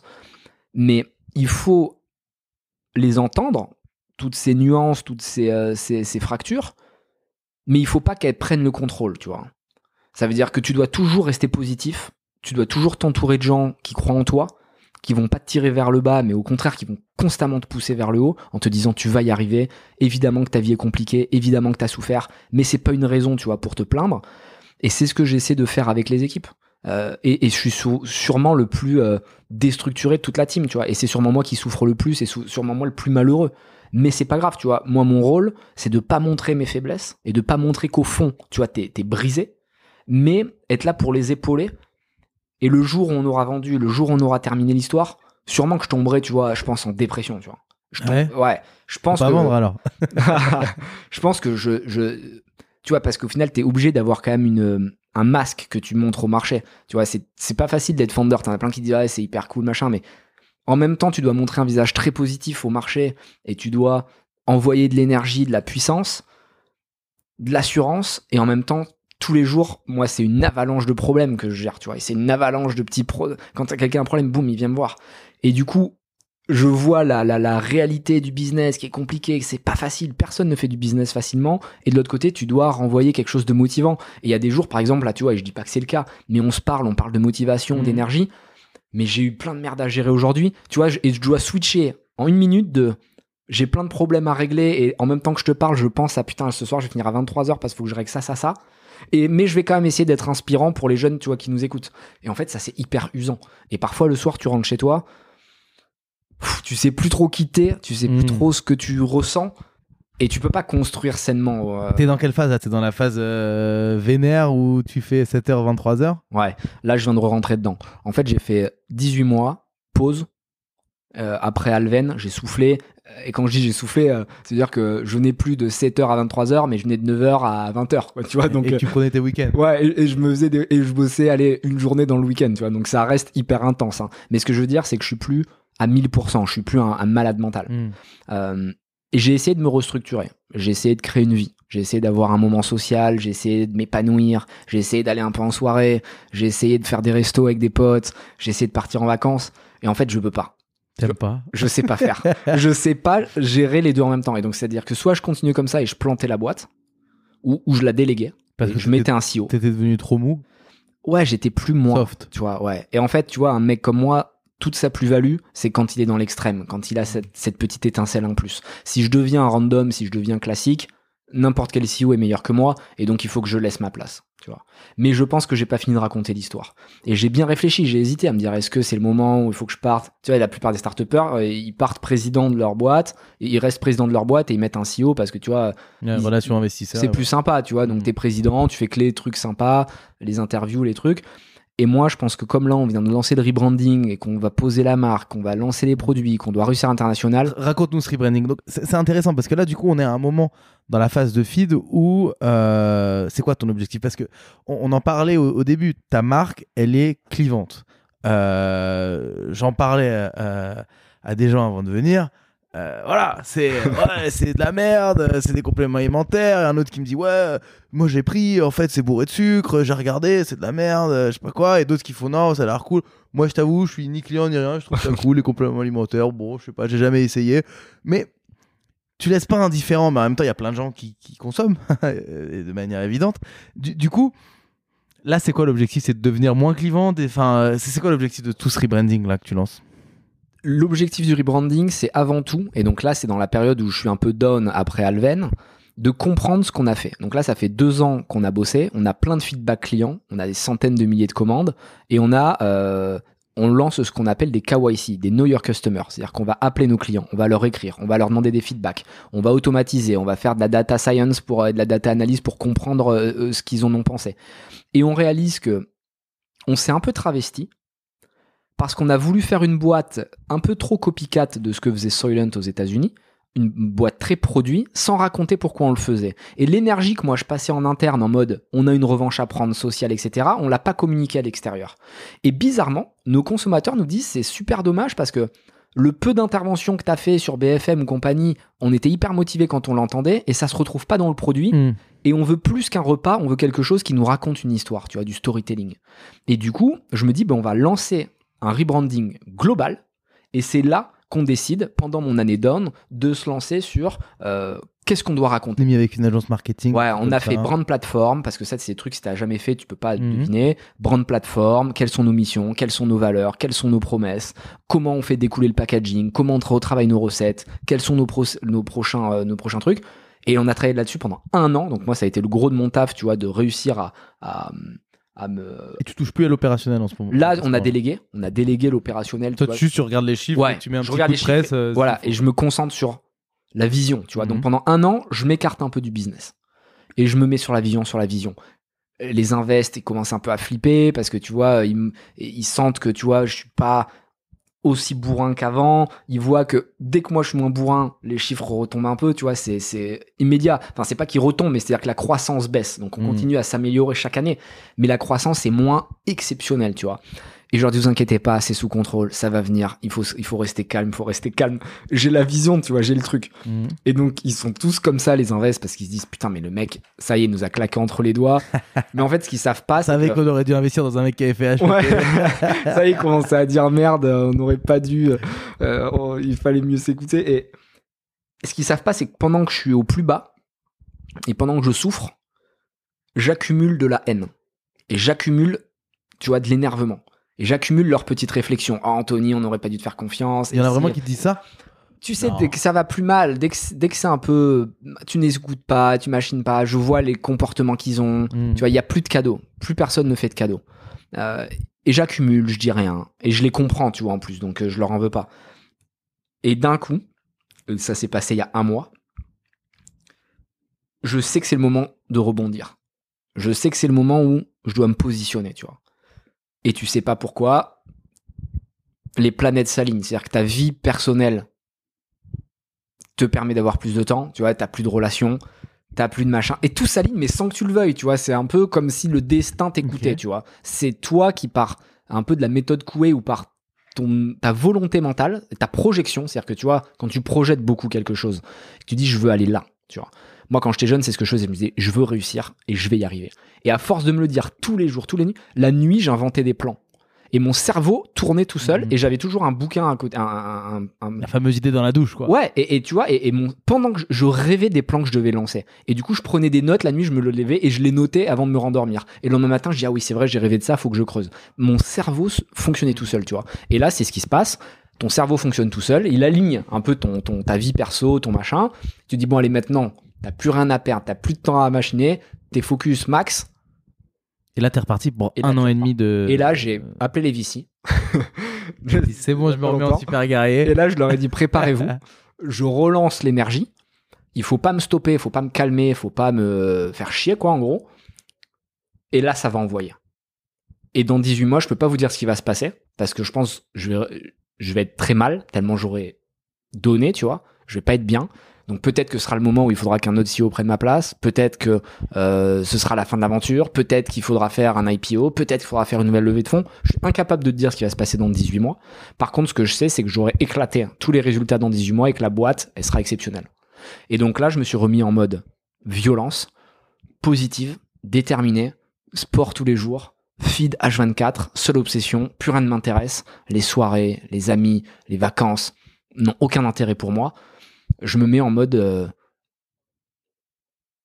Comment t'appelles, tu sais, ces moines tibétains là, tu sais, Ouais. qui vivent euh, Shaolin. Ouais, les- en mode Shaolin, tu vois, genre je me mets en mode focus, quoi. Je dois réussir comme dans les films à attraper la mouche avec les baguettes, là, tu vois. C'est Kill Bill, ouais.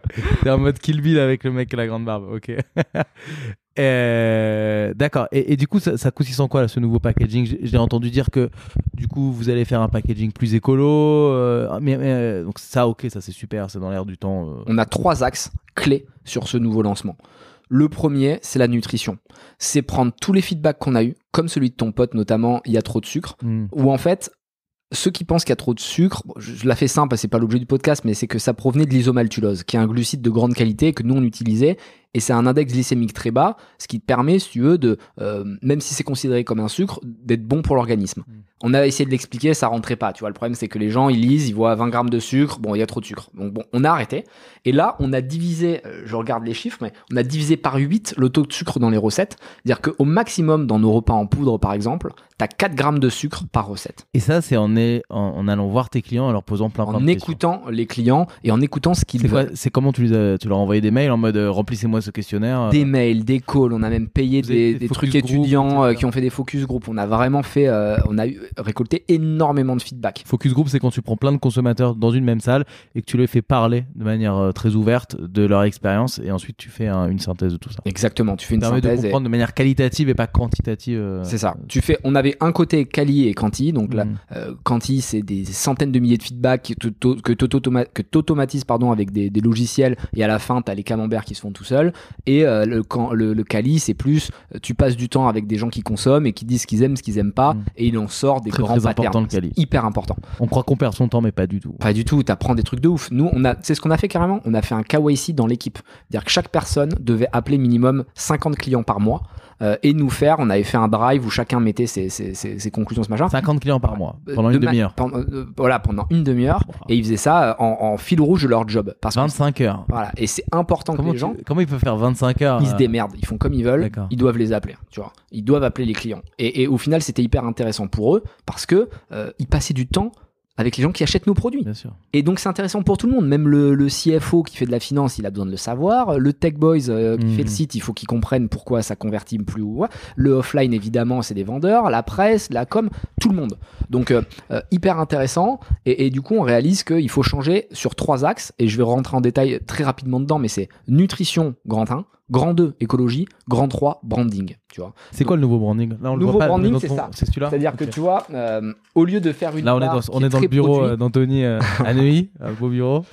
Et là, tu vois, t'es, euh, t'as des mots très forts, euh, feed, point, Réussir, exister, oser. Et évidemment, en fonction des gammes, t'as la Mm. gamme classique rouge, la gamme sport vert et la gamme light qui va être bleue. Les mots vont avoir tendance à évoluer, mais c'est toujours assez global pour inspirer tout le monde. C'est-à-dire qu'on va pas dire fais une start-up, quoi, tu vois, on s'en fout. Ouais. Non, quand on dit oser, ça s'intègre dans ta vie. C'est oser euh, le sport, oser Mhm. euh, le piano, oser euh, ce que tu veux.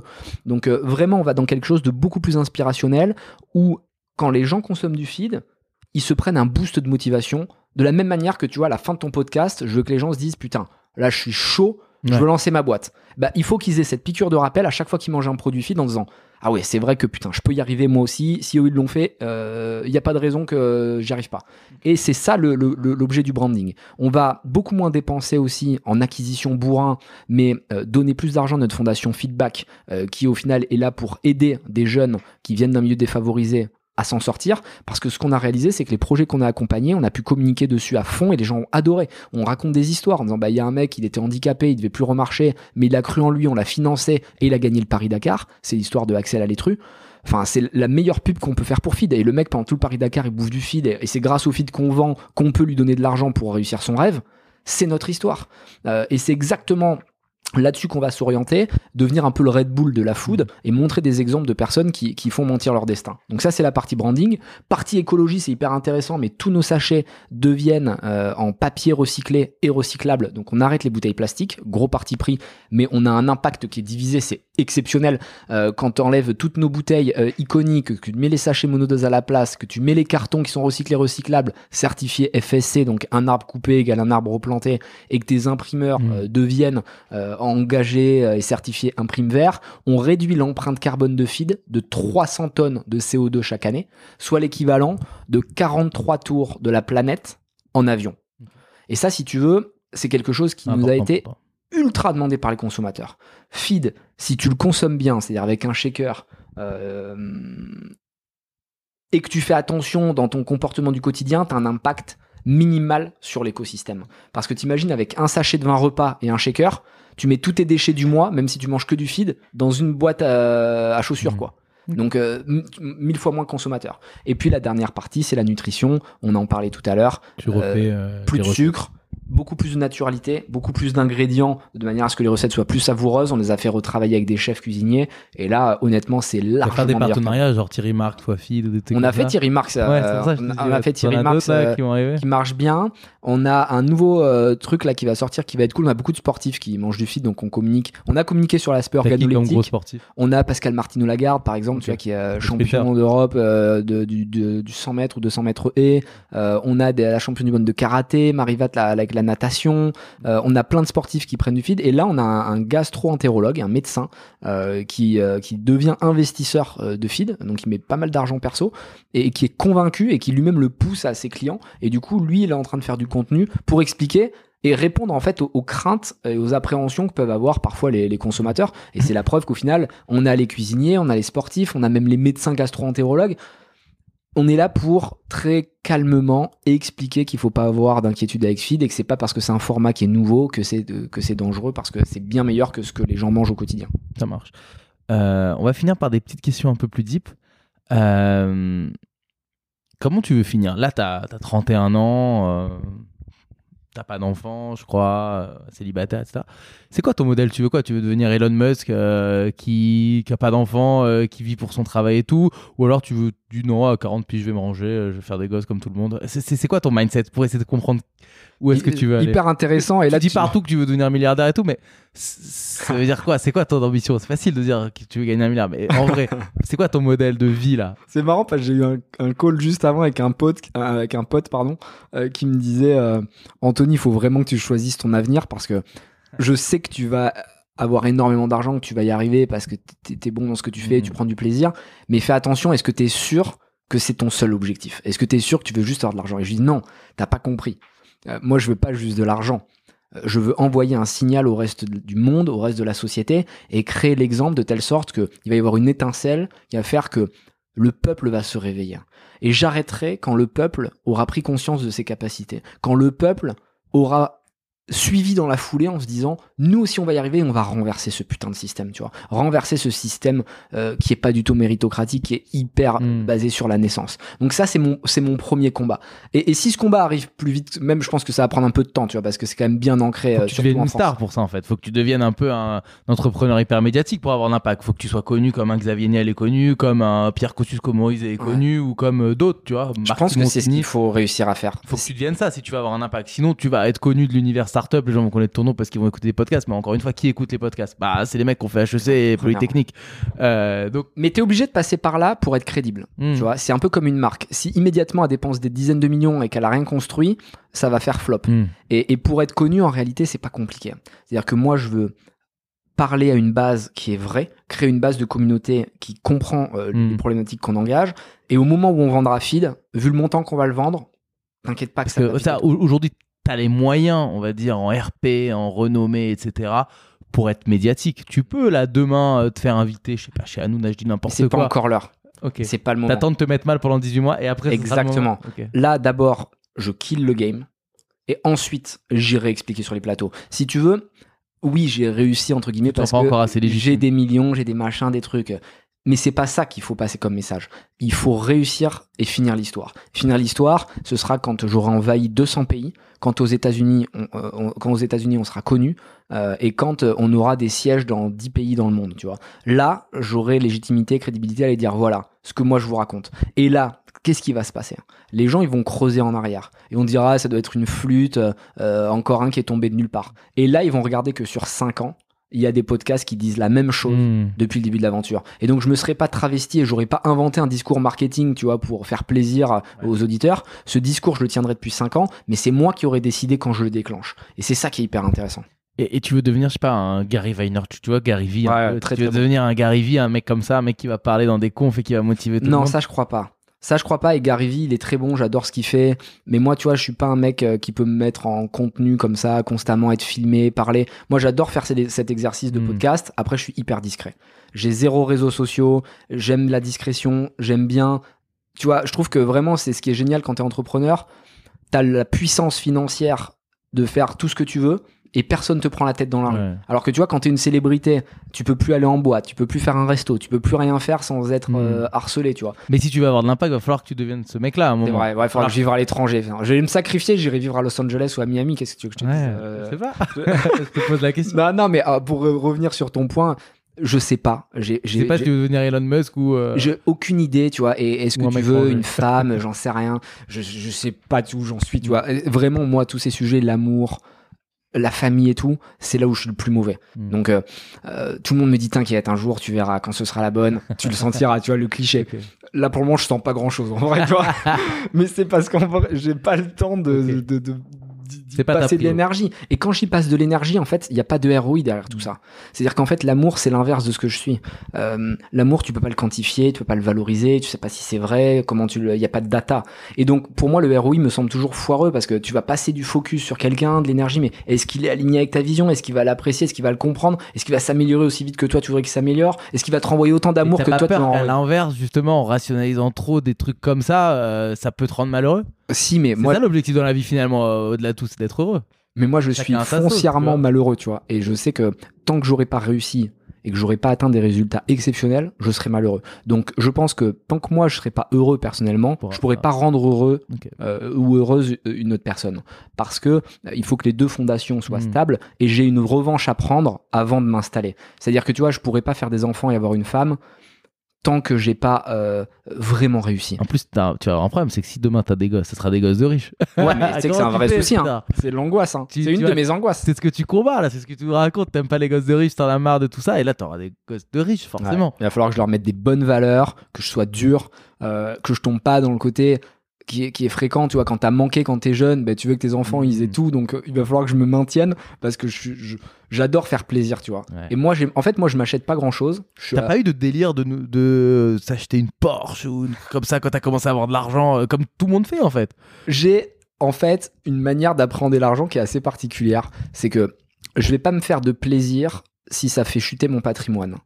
Euh, donc je vais pas louer un appartement Zéro. énorme. Jamais. Je Ça t'est jamais arrivé de faire une folie, de t'acheter euh, pas je un truc un qui perd sac, la un valeur. sac Vuitton à 5000 balles, euh, j'en sais rien. Des mallette, exemples, tu vois, qui, qui- pour imager le truc.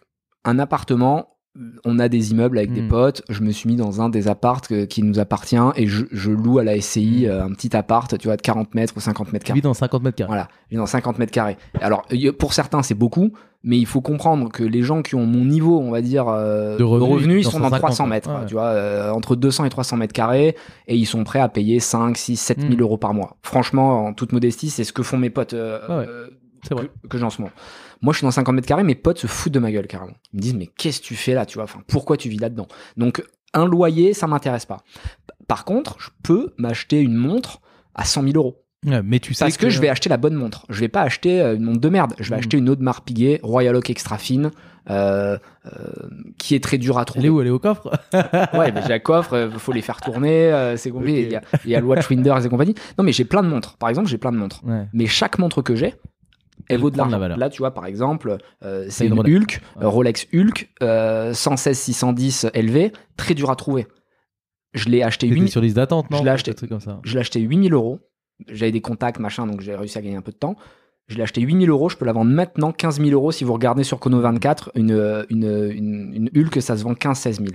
Une BLNR, une Daytona, euh, de la- de de la Patek. Je vois tout comme un investissement. Une voiture, c'est un bon investissement. Donc, De- ouais, j'ai acheté des de voitures. ouais. Les voitures euh, que tu achètes bien, Hmm. tu peux les revendre plus. Moi, j'ai toujours gagné de l'argent avec des voitures. Quand j'étais jeune, c'est comme ça que je me suis Mmh. enrichi.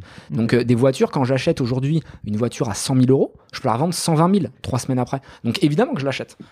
L'art, c'est pareil. Tu vois, je peux acheter des trucs très chers, mais je sais que je vais bien les vendre. Donc, en fait, c'est pas tant une question de montant qu'une question de valeur. Je peux acheter un sac à main euh, si j'ai une copine, euh, euh, un Birkin. Tu vois, je vais acheter un Hermès, un Birkin, ça vaut 20 000 balles, euh, 30 000 balles en fonction des, des modèles que tu as. Mais je sais qu'in fine, si je le revends, euh, je gagnerai de l'argent. Je peux, tu vois, me faire plein d'exemples comme ça. Donc, c'est vraiment le côté Mais c'est patrimoine. dans ta tête. m'intéresse. ouais. Ok. Pourquoi? Pourquoi? Parce que je veux pas que mon patrimoine y baisse. Tu vois, c'est mon obsession. Je, j'ai des notes hyper précises. Aujourd'hui, j'ai un family office euh, qui est canon, qui gère tout ça, euh, qui s'appelle Ivesta. D'ailleurs, euh, s'il y en a qui, euh, qui sont riches et qui cherchent des family office, n'hésitez pas, ils sont canons. En fait, ils gèrent mon oseille, ils savent mieux le placer que moi, ils vont me renseigner, ils vont me, ils vont m'expliquer ce qu'il faut faire. Mais j'aime savoir exactement combien j'ai, à peu près, tu vois, dans les grandes masses, parce que passer un certain stade, c'est dur d'être précis, parce que t'as de la bourse, t'as du machin, de l'immobilier, des CPI, des assurances vie, des titres de capitalisation, enfin, tu vois, des- dans tous les sens. Euh, mais j'ai besoin de savoir que mon patrimoine monte, parce que je pense que c'est quelque chose de quantifiable, d'intéressant, de rassurant pour moi, qui me suis retrouvé à la rue quand j'étais jeune. J'ai besoin de savoir que je suis sur la bonne ligne. Et tu vois, je pourrais vivre comme un nanti. Parfois, j'ai des potes qui me disent, mais mec, achète une maison à Miami, kiffe, et, et fais du bateau tous les jours. Je dis, mais non, parce que ça, ça va me plaire six mois, et après, je vais faire quoi? Je vais m'ennuyer. Je veux créer, je veux continuer à monter, et peut-être qu'un jour, si j'arrive à créer une famille qui m'intéresse, qui, qui, qui- et en tout cas, euh, à rencontrer quelqu'un qui me donne envie de le faire, bah, je changerai ma, ma manière de voir, mais pour le moment, business first. Comment tu, tu te vois euh, finir? Quand est-ce que tu finis le jeu? Ta, ta vie pro, je parle. Hein, ça finit quand, cette histoire-là? C'est bon, là, demain, tu, tu fais tes 18 mois, tu te mets mal, tu vends fit, tu vends ça, je sais pas, 200 millions, t'en prends 100 dans la poche. Euh, tu fais quoi après? Tu vas remonter un truc Tu vas plutôt essayer de devenir euh, une figure euh, pour euh, inspirer Je vais m- les jeunes? Je vais tomber en dépression, déjà, Ouais. c'est important. Prépare un Moi, je suis déjà. très cyclique. Ouais, je, je vais le préparer. Je vais tomber en dépression après la vente. Je vais pendant un an me questionner sur ma vie, être mal, même pas kiffer mon oseille. Et, et très probablement, dans la foulée, je vais recréer une boîte qui est beaucoup plus grosse. Parce que j'ai en tête plusieurs business qui sont colossaux, qui sont pas adressés et qui peuvent changer le monde. Et je pense que c'est le but de tout humain de vouloir changer le monde. Je pense qu'on a deux buts dans la vie. Et tu vois, il y en a un qui va t'étonner. Le premier but, c'est d'aimer. C'est de réussir à aimer. Et moi, c'est mon gros travail et je suis en train d'y arriver petit à petit et, et ça me fait un bien fou. D'aimer quoi? Aimer- ou les gens, que t'as. ouais. aimer la vie, euh, aimer, tu vois, les gens qui t'entourent, c'est quelque chose d'incroyable. Euh, et et j'ai pas de plus grande satisfaction que quand la fondation Feedback va aider des projets de jeunes qui sont engagés et qui s'en sortent et que ces jeunes-là m'appellent en me disant Anthony, merci, grâce à toi, j'ai pu faire ça euh, et on a réussi ensemble. En fait, je suis trop content. Tu vois, cette passion-là, je la trouve exceptionnelle. Et c'est hyper important quand je vois mes amis aussi euh, amoureux de leur copine ou de leur femme. Cette, cette notion-là que moi j'ai pas parce que tu vois, le, c'est pas mon momentum. Je trouve ça magnifique et je trouve ça beau et c'est quelque chose qui est hyper important. Donc, premièrement, il faut réussir à aimer de manière globale. Et deuxièmement, euh, putain, j'ai oublié mon deuxièmement. C'était quoi Attends, amour. Là, je deviens vraiment un romantique. euh, C'est beau, mais c'est beau. T'es en train d'évoluer en, en même temps que le podcast. Ouais, c'est fou, Pile pendant ce podcast. Moi, je vais mettre sur Tinder, alors euh, je vais attaquer dès ce soir. Bah, je peux pas, j'ai pas de réseaux sociaux, putain, t'imagines C'est terrible, je peux même Non. pas être sur les, les, les- trucs de drague. Euh, et le deuxième, attends, c'était quoi?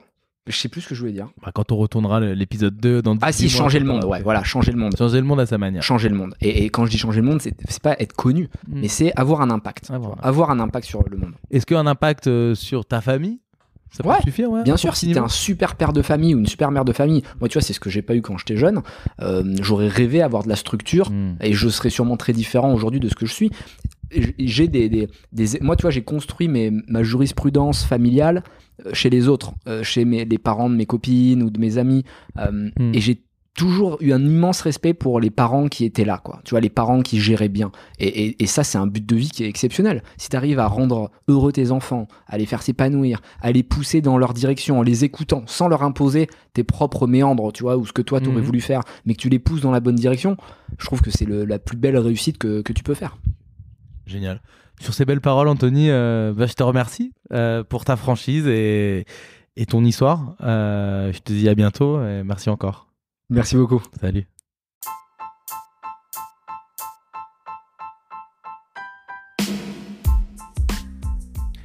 Si vous êtes arrivé jusqu'ici, c'est sûrement que l'épisode vous a plu. Merci de le partager autour de vous et de nous mettre une note 5 étoiles avec un joli commentaire. Ça va énormément nous aider à faire connaître le podcast.